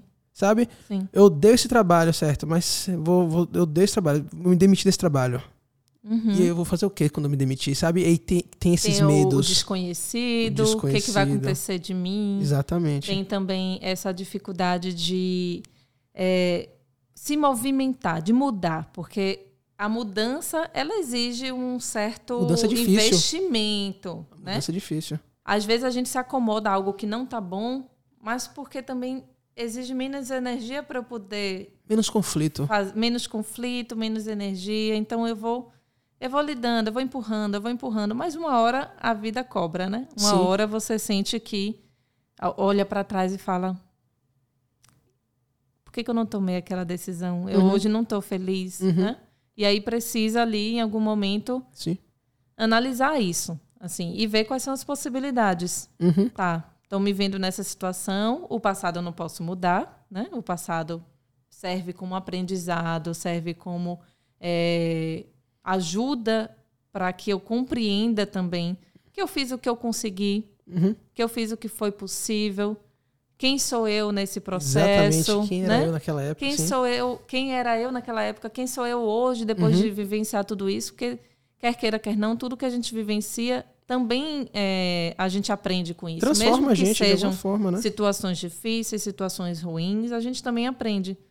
Pode aprender até a, a não repetir, né? A não querer mais seguir aquele caminho. A gente aprende mais abrir mão dor, de né? si mesmo. Sim. A gente aprende mais na dificuldade do que quando a coisa tá tudo tranquilo. Quando tá tranquilo, uhum. você não, não, não, tem lição para aprender. Tá tudo uhum. tranquilo, tá, tá acontecendo. Sabe? Você aprende quando, quando dói, quando machuca, quando tem o conflito mesmo. Sim. Sabe? E eu fico, eu fico pensando muito na nossa sociedade, que eu acho que anda muito. Acho que nossa sociedade tá uma sociedade muito frágil. Uhum. Ainda mais com a internet. A internet foi uma, a internet é uma coisa muito bonita. A internet é uma coisa maravilhosa, a democratização da informação. Mas ao mesmo tempo a internet é um local muito nocivo, sabe? É um uhum. lugar muito ruim também, uhum. que tem onde certas pessoas manifestam certas frustrações de forma bem ruim. Então, você vê crianças entrando em depressão porque os comentários é isso ou aquilo.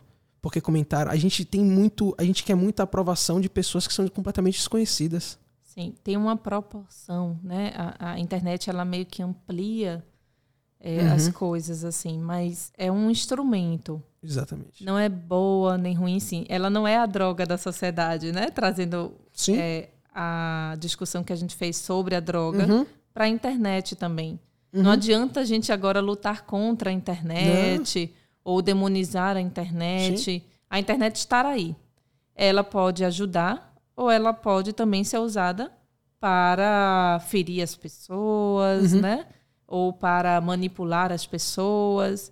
Então, é uma ferramenta extremamente poderosa, né? Uma Muito. ferramenta bem é, que há uns tempos atrás a gente não tinha essa dimensão, né? E hoje a gente vê, nossa, a gente pode fazer muitas coisas a partir da internet. Uhum. Com a pandemia, então, esse uhum. processo aí da pandemia, a gente foi um boom no mundo da digital, né? sim, né? No mundo virtual. Sim, exatamente. A gente faz lá no trabalho, a gente faz muitas formações para profissionais de outros serviços. Uhum. E a gente ia presencialmente. Então imagine que no mês a gente fazia uma, duas idas para um, um interior longe, que tinha todo um tempo, né? Uhum. Tinha o custo de viajar, tinha o tempo que o profissional precisava estar naquela viagem para poder fazer aquela formação. Agora a gente entra numa formação depois da outra, depois da outra, no mesmo dia, assim, sabe? Um Sim. dia tá fazendo com Teixeira de Freitas, outro dia tá uhum. tá fazendo com Barreiras, outro Sim. dia tá fazendo. É um, um, Tem um limite aí, né? Tem uma potência, tipo, a gente conseguiu ampliar isso que você está falando, né? Democratizar a informação, ampliar o alcance. Uhum. A gente conseguiu ampliar muito o alcance encurtar das discussões, né? encurtar as distâncias, conseguir produzir muito mais aproximação, inclusive, uhum. né? Essa coisa de ah, o digital é distante. O digital muitas vezes é o que aproxima, é o que possibilita Sim. que a gente esteja mais próximo. Uhum. Mas também tem é, um, um limite aí entre também o, o excesso, né? Assim, de de repente a gente tá aí, vai numa reunião, entra em outra reunião, já aí você vê o dia inteiro, você está exausto no final porque são a uhum. demanda que você tinha durante um determinado período, você está conseguindo dar conta sim. em um curto período. E isso é o mesmo sujeito sim, sim. com o mesmo, as mesmas possibilidades, assim, né? Uhum. Em termos de disponibilidade de energia, de, de conseguir, de fato, né? raciocinar tudo, dar conta uhum. de tudo, se organizar, planejar. Então, é o mesmo sujeito para dar conta de tudo isso. Sim. Aí é, é bem difícil, a gente vem é, avaliando né, como é que a gente faz a linha do meio, como é que a gente consegue não responder a tudo assim com essa velocidade toda, encontrar um caminho aí de equilíbrio. Eu acho que é isso que a gente vai precisar é, tentar dar conta, mas a gente sabe também que muitas vezes a gente precisa responder né, às uhum. demandas, Sim. porque senão o nosso emprego está em, em risco, né? Sim. né? Então tem diversas condições aí é, de emprego bem complicadas que, que não, não dá para a pessoa dizer, ó, oh, não estou dando conta, não está dando conta não, então ó, Vou arranjar quem mais dê. uma pessoa desempregada porque a gente está aqui com é, poucas ofertas e mais pessoas procurando, Sim. né? Então existem metas a ser batidas, enfim, Isso. a coisa precisa acontecer. É, é, complicado. Isso, mas eu acho que a internet é, é uma grande revolução humana. Uhum, total. É humana. É humana. Apesar da gente botar como uma máquina fora de nós, nós criamos isso. Olha, olha Sim, que potência o homem tem, o ser humano tem, né? Olha que potência nós temos de criação, de invenção. Uhum. Mas é aquilo que, que a gente vai fazer com isso, né? Sim. A gente vai inventar a bomba atômica ou a gente vai inventar a cura para AIDS, né? Sim. Então, assim, sim, pegando dois estereótipos assim, mas para a gente pensar que tudo é humano, uhum. é, tudo é produzido por nós, mas nem sempre é bom, nem sempre é ruim. A gente precisa é, encontrar o caminho da potência, assim, o que que nos nos torna melhores enquanto sociedade, né? O que é que nos torna melhores enquanto humanidade, pensando mais naquilo que a gente estava trazendo assim, de uma maneira mais coletiva, Uhum. né? Ah, isso é bom para mim, tá? Mas vamos tentar pensar assim, para além do que é bom para mim, O que é bom para todos, o né? que, que é bom para todos, qual o caminho que a gente consegue encontrar aí que é, a gente tenha possibilidades de diversas existências terem cabimento nessa sociedade, seja a existência de alguém com um transtorno mental, Uhum. seja a existência de alguém que está com uso abusivo de substância, que todas essas existências sejam possíveis, que a gente não fique querendo, né, Uhum. é, atacar determinadas comportamentos e tirar isso da sociedade, porque a gente quer uma sociedade o quê? Padronizada? Que padrão é esse? Que padrão é esse? Como é que a gente consegue alcançar isso? Vai Sim. ter uma hora que todo mundo vai estar preso no manicômio, né? Exatamente. nem no alienista. Sim. E vem cá, aí você tocou no assunto, como é que a gente como é que a gente coloca uma pessoa que tem, sei lá, uma esquizofrenia? Como é que a gente coloca essa pessoa para viver nossa sociedade no dia a dia? Porque na minha cabeça, assim, a gente só, só tem exemplos de estereótipo, né? A gente só vê Uhum. os estereótipos e não, tem que ser afastado porque ele precisa de cuidados especiais, Uhum. porque ele não só pode botar a vida dele em risco, como a vida de outros. Como é que a gente pode colocar essas pessoas que normalmente a gente estaria em manicômios, isoladas da sociedade, como é que a gente coloca essas pessoas para ter uma funcionalidade na nossa sociedade? Então, a gente não coloca ninguém, né? Assim, as pessoas não são objetos e peças que a gente faz isso, assim, ó, tira daqui, coloca aqui, agora tá tudo bem. Sim. A gente precisa construir isso junto com cada pessoa. E aí a gente acha que há o esquizofrênico, como se existisse uma, um padrão, padrão. Né, de pessoas com esquizofrenia que agem de um determinado modo. Não é verdade, são pessoas. Sou eu, é você. Né? É Que em determinado momento teve ali um processo de, de adoecimento, apresentou um quadro de psicose, né? ou um quadro de é, uso de drogas, enfim. Então, o que a gente defende, assim, eu conheço muitas pessoas que estão vivendo livremente, que estão cuidando das suas vidas e que têm muita potência e que têm muitas habilidades. A gente tem o grupo de teatro Os Encênicos, não sei se você chegou a, a conhecer, vou mandar depois o link do. Instagram. É, é um grupo de teatro com usuários de serviços de saúde mental, que são artistas incríveis. Uma delas, que é Lisleide Bonfim, ganhou agora o prêmio Braskem de teatro. Então, é, eram pessoas que, é, se não tivesse a reforma psiquiátrica, estariam presas no manicômio. Uhum. Entende? Sim. Então a gente tem músicos, a gente tem teve é, Josueliton, é nosso querido Josueliton que faleceu por um problema de saúde. Ele estava fazendo psicologia, ele estava fazendo faculdade, um sujeito extremamente inteligente. Então essa ideia de que essas pessoas a gente precisa fazer alguma coisa com elas é, é uma ideia também muito estereotipada, Sim. assim, como se essas pessoas precisassem que alguém desse conta. Uhum. Elas têm é, possibilidades de viver em sociedade como eu e como você. Entende? Então, assim, a gente precisa pensar o quê? Quando eu não estou bem, aí voltamos para a rede. Quando eu não estou bem, eu tenho as pessoas de confiança que cuidam de mim, que eu posso recorrer. Eu tenho minha psicóloga que eu vou, né? Eu tenho. Então é a mesma coisa. As pessoas que estavam presas no manicômio, e algumas ainda estão, elas precisam ter essa rede. Então, elas mesmas vão identificando quando elas vão entendendo assim, ó, estou percebendo que eu não estou ficando bem, né? Elas tô... têm essa capacidade?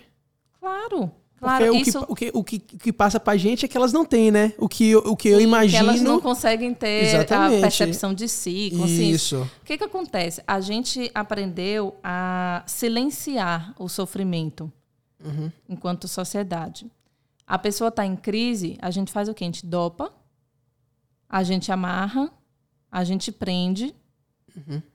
Mas nenhuma crise é uma crise sem contexto. Mesmo que eu tenha um quadro de esquizofrenia, eu não estou bem porque eu sofri várias violências, porque eu sou tratada como bicho, porque eu fico presa dentro de um quarto. Eu não estou bem por causa disso. Não é porque eu tenho esquizofrenia, entende? O que é esquizofrenia, Rê? O que é? Rê? Eu, tô- eu- eu falei aqui, sendo que eu não tenho. Eu falei esquizofrênico, sendo que eu não, eu não tenho noção do que eu tô falando. O, o que é um esquizofrênico? Uma pessoa que tem esquizofrenia? Olha, aí eu vou fazer uma leitura mais da psicanálise, certo? Certo. A gente tem a neurose. A neurose é quando a gente tem a, a digamos assim, tem o ego, o superego Uhum. e. Ai, peraí, que vou, vou atrapalhar aqui. A gente tem a, a estrutura neurótica quando a gente consegue ter o superego atuando ali, dizendo: "É, existe um eu e existe o outro, certo? Certo. Vai, vai começar a ser um pouco mais complicado, mas assim. Eu sou eu, o outro é o outro. Isso eu vou aprendendo quando entra uma lei, quando essa lei entra num processo de relação. Estou eu e minha mãe num processo de simbiose. Eu sou bebê, eu não tenho a consciência do meu corpo, eu não tenho a consciência de que isso é um copo, tudo é uma coisa só. Eu e minha mãe e o mundo é tudo uma coisa só. Então a gente compreende que chega ali um, um processo de intervenção que a gente chama de lei paterna, mas não é exatamente o pai, né? Que vai dizer, olha, existe uma diferença entre você e o outro, entre você e o mundo. No processo de psicose, do quadro da, da psicose, da estrutura psicótica, é, não há bem essa compreensão da divisão entre eu e o mundo, entre eu e o outro. Então as coisas ficam um pouco misturadas, entende? Então eu e o outro, eu e o que eu penso, é tudo uma realidade.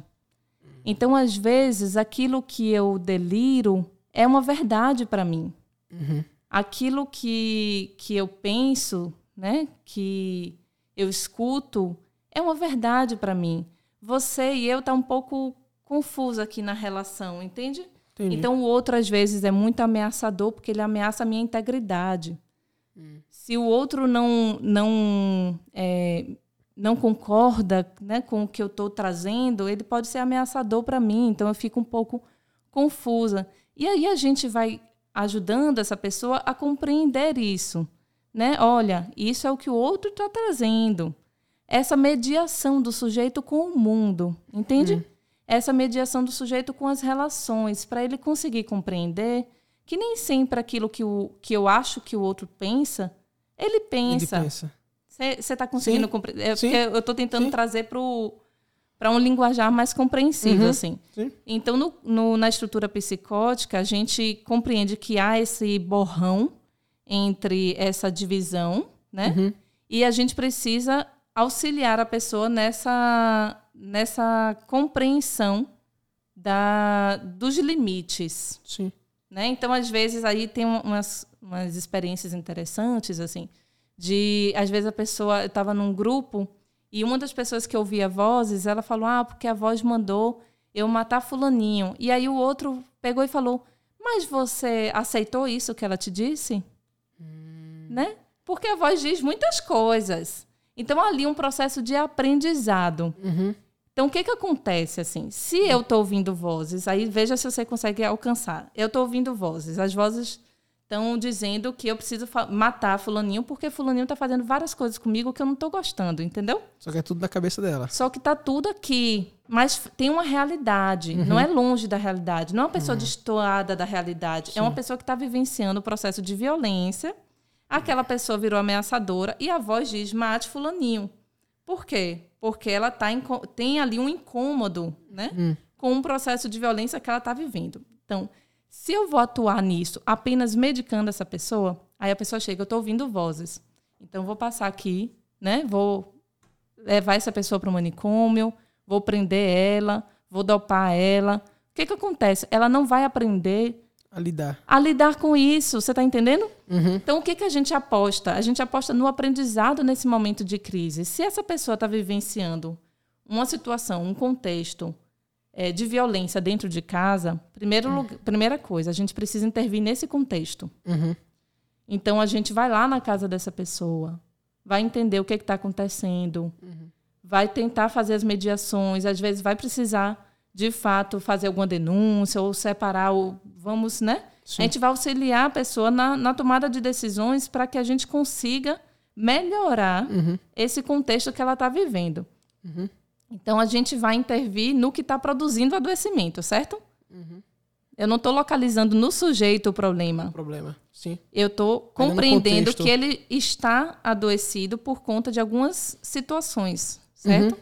E aí a gente vai no contexto real de vida dessa pessoa trabalhar isso com, com ela, o entorno social, a família. Sim. É um cuidado mais ampliado. Sim. Então tem isso. Além disso, essa pessoa vai começar a aprender. Aprender a entender algumas coisas. A aprender, inclusive, a identificar, poxa, estou começando a ouvir de novo eu não estou bem, eu vou procurar minha psicóloga. Eles têm esse. Tem. Eles conseguem ter é, essa, essa noção? Tem tem essa possibilidade quando se aposta no aprendizado, quando não se aposta no silenciamento dos sintomas. Uhum. Então, às vezes, a gente fica muito incomodado porque a pessoa está delirando, porque a pessoa está ouvindo vozes. E aí tem um incômodo, às vezes, do próprio profissional, né? E a gente quer resolver aquilo. Mas a gente entende, aí eu estou falando de uma perspectiva. Sim. Vão ter várias perspectivas, várias pessoas vão te responder de maneiras diferentes, uhum. certo? É, então, dentro de uma perspectiva essa pessoa ela está delirando porque é a forma como ela encontrou de dar conta daquele, daquela situação, do insuportável, daquela dor. Então, o delírio é uma possibilidade de lidar com isso também. Aí a gente vai trabalhar esse contexto que está gerando esse adoecimento, a gente vai trabalhar com essa pessoa, mediando também a relação dela com o outro. Sim. Às vezes ela fica também num, num, num processo é, que ela não compreende que está incomodando o outro. Então, por uhum. exemplo, uhum. uma pessoa fica a noite inteira acordada, fazendo a proteção da casa. E aí ela, eu estou falando de situações, né? Sim. E aí ela fica falando alto, fazendo a proteção da casa. O vizinho precisa acordar no dia seguinte, sete horas da manhã. Então o vizinho fica muito chateado. Sim porque ele não conseguiu dormir, porque fulaninho, o doido da rua. O doido da rua. Entende? Tava uhum. o dia inteiro gritando de noite. E aí, quando você vai conversar com ele, mas eu estava fazendo a proteção da casa. Aí você vai fazer um processo de mediação. Uhum. Você vai falar: olha, é, eu entendo que você precisa que sua casa esteja protegida para você conseguir dormir. Mas vamos tentar encontrar outras formas, né? Que você sinta que você está protegendo uhum. a casa. Porque dona Fulaninha precisa acordar amanhã, sete horas da manhã, ela não dormiu a noite inteira. Ela tá chateada por causa disso. E aí você vai conversar com Dona Fulaninha, que uhum. mora do lado da casa dele, e fala: olha, mas é porque ele está no momento que ele não está muito bem.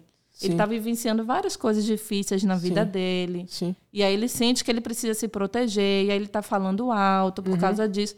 Então você entende que é um trabalho o tempo todo de mediar ele com o mundo, ele com o outro. Com a sociedade, né? Isso. E aí tem horas que é, é, lindo de você ver, assim, quando a pessoa consegue ter muita consciência, aquilo que a gente tá falando, né? Sim. Muita consciência disso, assim, de consegue falar, poxa, é mesmo, por que, que eu fico ouvindo, dando é, vez para a voz que está me dizendo isso? Uhum. Aí aprende a dialogar com isso, aprende a, a, trazer isso. Isso não vira um tabu também, ele consegue dizer o que que tá... Sim. O que, que ele está pensando, o que, que ele está ouvindo. E aí ele consegue que o outro diga algo para ele sobre isso e ele reflete sobre isso. Uhum. Entende o que eu estou falando? Então sim. você vai ali, ó, trabalhando aquilo que eu estava falando do processo de estruturação da psique humana, uhum. que teve aquela dificuldade ali de entender essa divisão eu e minha mãe, né? Uhum. Eu e a mesa.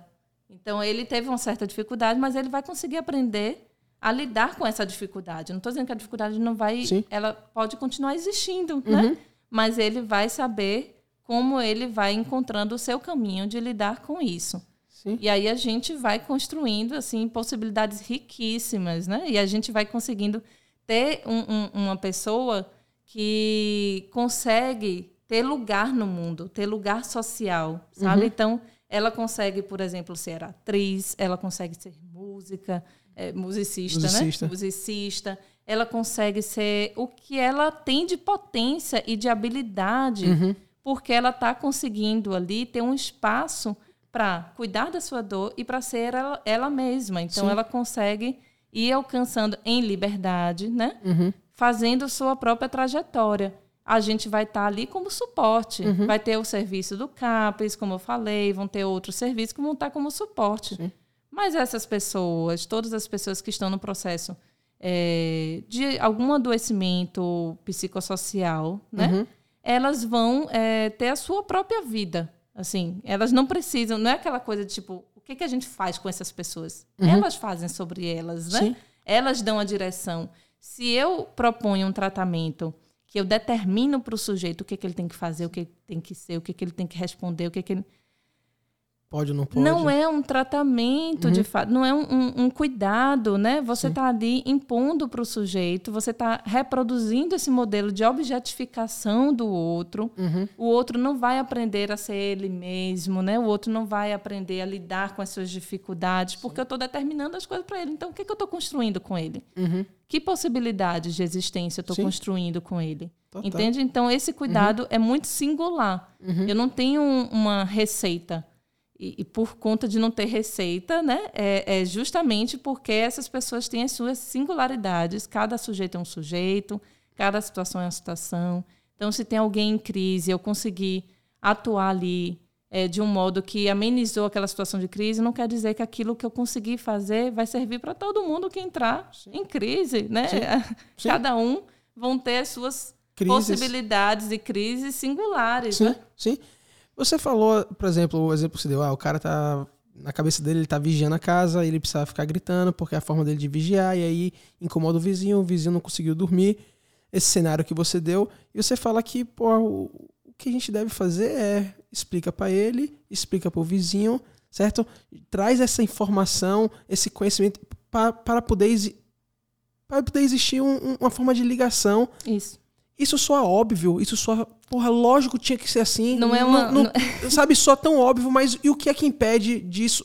Quais são os, os, os fatores reais que impedem disso acontecer? Porque a forma que você falou, porra, velho, lógico. É óbvio que se a pessoa está vivenciando algumas situações complicadas, a gente precisa cuidar disso, né? E não só falar não com, tirar com essa ela. pessoa dali, achar que curou ela Sim. dando medicamento. Sim. Não tô- é, eu não sou contra a medicação, Uhum. né? Mas assim, não acho que a medicação vai solucionar nada, Uhum. né? Então a gente precisa colocar a medicação no lugar dela. Sim. E aí a gente acha que a gente botando essa pessoa dentro de um espaço, presa, tomando medicação, resolveu. Resolveu o quê? Os sintomas. A pessoa não está mais falando, né? Às vezes está mais lentificada, às vezes está bem dopada. Sim. O estereótipo do louco é o estereótipo da intoxicação medicamentosa. Uhum. É aquele estereótipo da pessoa babando, Isso. lentificada, com Isso. o corpo nesse movimento. Isso é intoxicação de medicamento, não é loucura, Uhum. Sim. entende? Não, é- Então a gente acha que resolveu porque tirou o problema, aquela coisa do incômodo. parou de lhe incomodar. Parou de incomodar, tirou ali da sociedade, tirou. Só que é isso que eu estou falando, assim, como a gente nasceu nessa cultura ainda muito é, com o modelo manicomial muito enraizado, a gente acha que é isso que tem de fato para essas pessoas, que essas pessoas precisam disso. Né? Então, às vezes, tem um, um pedido de internação, assim, interna essa pessoa porque ela é doida, né? Ela é doida e ela não sabe o que ela faz, e a gente começa a fantasiar o que, que ela pode fazer. Às vezes eu chego em situações de eh, familiares assim que ficam extremamente temerosos do que pode acontecer. Mas eh, quando a gente vai investigar o que, que já aconteceu, nada. Assim, ah, fico com medo porque tem uma criança em casa, pode ser que aconteça alguma coisa, né? Que ele abuse da criança. Já aconteceu alguma coisa nesse sentido? Não. Por que, que, a gente acha que uma pessoa, só porque ela está num processo de adoecimento, né? De, de muito. de uma crise mesmo de eh, psíquica, psicossocial, por que, que a gente acha que ela pode fazer qualquer coisa, sendo que não foi isso que ela fez, ela não deixa de ser ela. Uhum. Né? Se eu, enquanto Renata, sempre atuei de um modo, aí eu entro num processo de adoecimento por conta de diversas coisas que eu estou vivenciando. Eu vou deixar de ser Renata? Eu vou simplesmente ser uma pessoa que vai fazer um monte de coisa que eu nunca fiz na vida? Uhum. Não é assim, entende? Mas são então os tem exemplos toda que são uma mostrados. fantasia É, da loucura, Exatamente. assim, que é que é fruto desse processo de estigmatização, né? São pessoas perigosas, Uhum. são pessoas que precisam ser internadas, né? São Sim. pessoas que precisam ser tiradas, mesmo que elas nunca tenham feito nada. Então veja, às vezes essa pessoa é como se ela tivesse é, como se ela tivesse cometido algum crime. Uhum. E ela não cometeu crime algum, ela só estava num processo de, de muita tristeza, de muita é, desorganização, assim, de, de, de fato estar tá no processo de, de crise psicossocial, sabe? De estar tá passando por muitas dificuldades, de estar tá vivenciando muitas violências. Então, Uhum. ela não cometeu nenhum crime, ela só está precisando, naquele momento, de mais cuidado. É a gente que não sabe disso, né? Acho que o grande problema é a gente que não sabe reagir com as pessoas. Porque o, o que a, gente, a nossa reação de isola essa pessoa é nada mais a menos do que autopreservação. É o nosso medo. A gente não, a gente não é por. Assim, lógico que tem pessoas ruins que querem que essa pessoa seja excluída porque quer que seja Uhum. excluída. Mas, em é geral, autopreservação, mas às vezes é, é, é ignorância. é porque a loucura também, Foucault falava muito isso. No, é, tem um livro, A História da Loucura, que Foucault escreveu, e ele falava que a verdade, ela revela, a loucura, ela revela as verdades de cada um e de cada uma. Então, às vezes, é um medo do meu, das minhas loucuras, entende? Sim. daquilo que eu estou negando o tempo todo. É aquilo que eu estava falando, assim. A gente está o tempo todo negando quem nós somos, buscando um, um padrão, buscando Sim. uma normalidade, uma ideia de normalidade, né? E a gente está nessa é, deixando também muitas características que são nossas Uhum. de lado, Sim. né? E aí o outro quando expõe isso, ele expõe isso para todo mundo Uhum. né? A loucura ela tem esse poder também, né? De expor coisas que a gente não fala, Uhum. de expor coisas que a gente nega na humanidade, Mas Né, de gostaria de trazer- falar. de trazer algumas verdades, entende? Sim. Às vezes aquele que é considerado louco naquela família, ele tá, na verdade, sendo o espelho daquela família. Às vezes a família toda tá adoecida e ele é meio que o bode expiatório, né? É aquela pessoa que expôs Uhum. o problema, expôs a ferida, expôs a questão. Então eu não quero ver aquilo porque eu estou me vendo também naquilo. Sim. Então, nós, enquanto sociedade, a gente também tem isso, assim. Não Uhum. queremos ver a loucura porque a gente tá o tempo todo negando ela em nós mesmos. A gente tem medo de se identificar com a loucura do outro. Sim. E com as nossas próprias questões que a gente não, não tá conseguindo se conectar, né? Assim, Uhum. com a nossa... Com quem nós somos, com as nossas características, com as nossas histórias. Então, Uhum. acho que também tem isso, sabe? Assim, de... O, o, o lugar da, da, da loucura na sociedade também é o lugar da exposição dessa sociedade. Você acha que se a gente tivesse menos amarra, se a gente fosse um pouco mais sincero, a gente seria teria menos, seria mais aceito a- ao, ao louco Se a gente fosse mais sincero com nós mesmos, assim, e com enquanto mu- não, sociedade. não, não, não ó, o, o indivíduo, o indivíduo, Uhum. aquele que eu me identifico com isso, ou então eu sofro disso, mas o louco, mas eu não, eu não, eu não falo sobre isso. Eu não falo porque não pode falar. Uhum. Sabe, o, o menino não pode chorar, sabe? O homem não chora. Ou, sei lá, qualquer outro Uhum. estereótipo que a gente fala. Que a gente tem essas amarras. Eu não posso fazer isso porque isso é coisa de. Será que se a gente, como sociedade, tivesse menos essas amarras, fosse mais livres, com, com liberdade básicas, né? De falar o que pensa, de falar. Você acha que a gente seria uma sociedade mais saudável? Eu acredito que sim. Eu acho que se a gente se abre para aceitar as diferenças do outro, as minhas próprias diferenças, né? Aceitar as singularidades, né? Que a gente não tem um padrão. Se a gente se abre para aceitar também que nós temos as nossas fragilidades Uhum. e que a gente tem as nossas dores e isso cabe para todas as pessoas, não só para mim. Então, é, Henrique tem algumas características que às vezes são um pouco estranhas, né? Sim. Eu olho assim, vixe, Henrique é doido que nem eu, né? Sim. Então, assim, se a gente consegue compreender que cada um tem um lugar no mundo e que a gente, se a gente quer para a gente é, um respeito, né? Se a gente quer que o outro respeite quem eu sou, a gente precisa também fazer isso com as pessoas. Então, a- às vezes a gente está querendo é, respeito e desrespeitando. Uhum. A gente está querendo é, direito e a gente está negando o direito das pessoas. Sim. Então, acho que é muito nesse sentido, assim. Se a gente pensa é, em acolher isso em mim, a gente precisa acolher isso em todas as existências, né? Sim. É. Você acha o que da nossa. Em relação a isso, em relação. Você acha que cada vez mais estamos caminhando para mais aceitação? Porque acho que éramos muito. Nossos, nossos, nossos avós eram muito reprimidos. Eu acho que cada vez mais a gente está se libertando. Uhum. Você acha que isso gerou uma melhora, gerou uma piora em relação à nossa. As aceitações. às aceitações? Eu acho que a gente está conseguindo. é, a gente tem muitos movimentos assim políticos, né?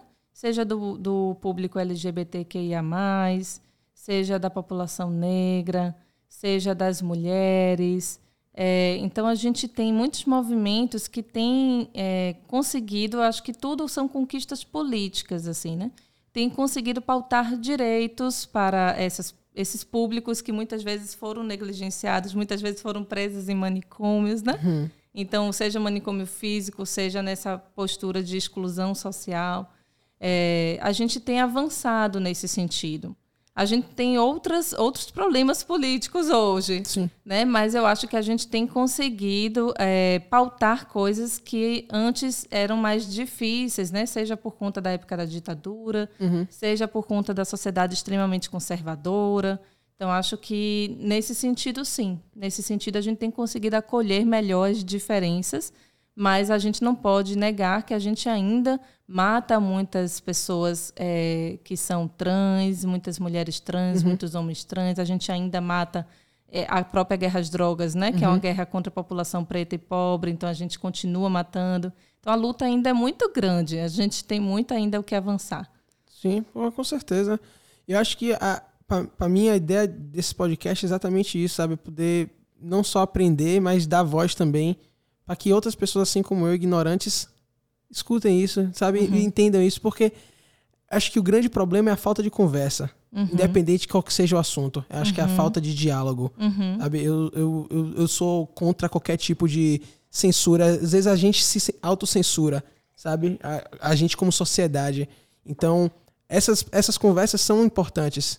Falar de droga é importante. Porque é algo da gente é algo nosso, a sociedade, até onde, até onde a gente Falar da existe. loucura, falar de droga é falar da humanidade. O que é loucura? Né? Primeiro, o que é loucura? Né? O que é loucura? Quem estabelece o que é, o que é loucura? Uhum. O que é loucura em um contexto não é loucura em outro. Então, a loucura é uma construção social. Né? É uma construção uhum. do ser humano.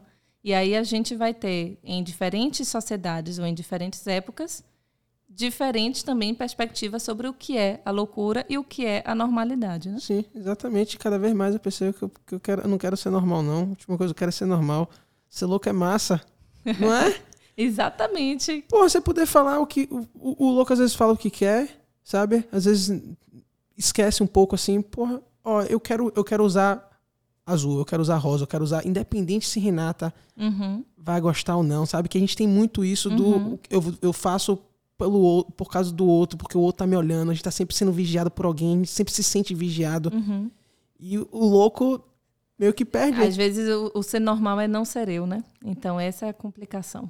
O que é ser normal, sabe? Uhum. O não ser eu, exatamente, é todo mundo, é todo mundo padronizado, todo mundo uhum. uniformizado. Não pode ninguém ser diferente. Você não pode ser um pouco mais com voz um pouco mais estridente, você não pode ser um pouco mais gaiato, você não pode ser um pouco mais tímido. Todo mundo tem que ser o quê? No meio? Uhum. O que é o meio? Uhum. Sabe? Eu acho que essas perguntas são muito mais. E, e só a, a, até. Sei lá, pô, pra mim isso é tão óbvio, mas são coisas que a gente conversa pouco, as pessoas Sim. conversam pouco. Exato. Sabe? E por isso que para mim isso aqui é massa. Poder conversar sobre isso. Porque não existe um certo, não existe um errado, existe a minha opinião. E se sou, vamos enriquecer o assunto, vamos falar sobre o assunto, que é melhor uhum. do que uhum. botar, dar luz à coisa, entendeu? Uhum. veja, isso aqui que existe. São esses, esses pensamentos que existem. E tire sua própria conclusão. Entendeu? Rezinha, muito obrigado, viu? Oh, obrigado mesmo. Pig. Gente, velho. Pô, Saiu o Pig. Saiu. Não, você falou antes. Falei no início? Ah, meu Deus. Ei, nada, rapaz. A gente, a gente. Brigadão, viu, Rezinha? Valeu Obrigada mesmo. Obrigada a você. Muito bacana. Oh, muito bom. Valeu. Espero valeu, que tenha ficado mais explicado as não, coisas. A ideia não é explicar, a ideia é conversar. A ideia é as pessoas ouvirem, sabe? O, seu, o, o que você faz, um, uma coisa que é importante. A gente, a gente, a gente, a gente fala muito. Ah, precisa ser feito em relação aos usuários de droga, sabe? Precisa feito o quê? Vocês só querem que seja resolvido, mas vamos entender como é que se resolve. Uhum. Porque não é um botão, não é um local que você vai colocar. A resolução é árdua, é precisa de trabalho, é necessário trabalho uhum. para que a gente possa fazer a coisa acontecer.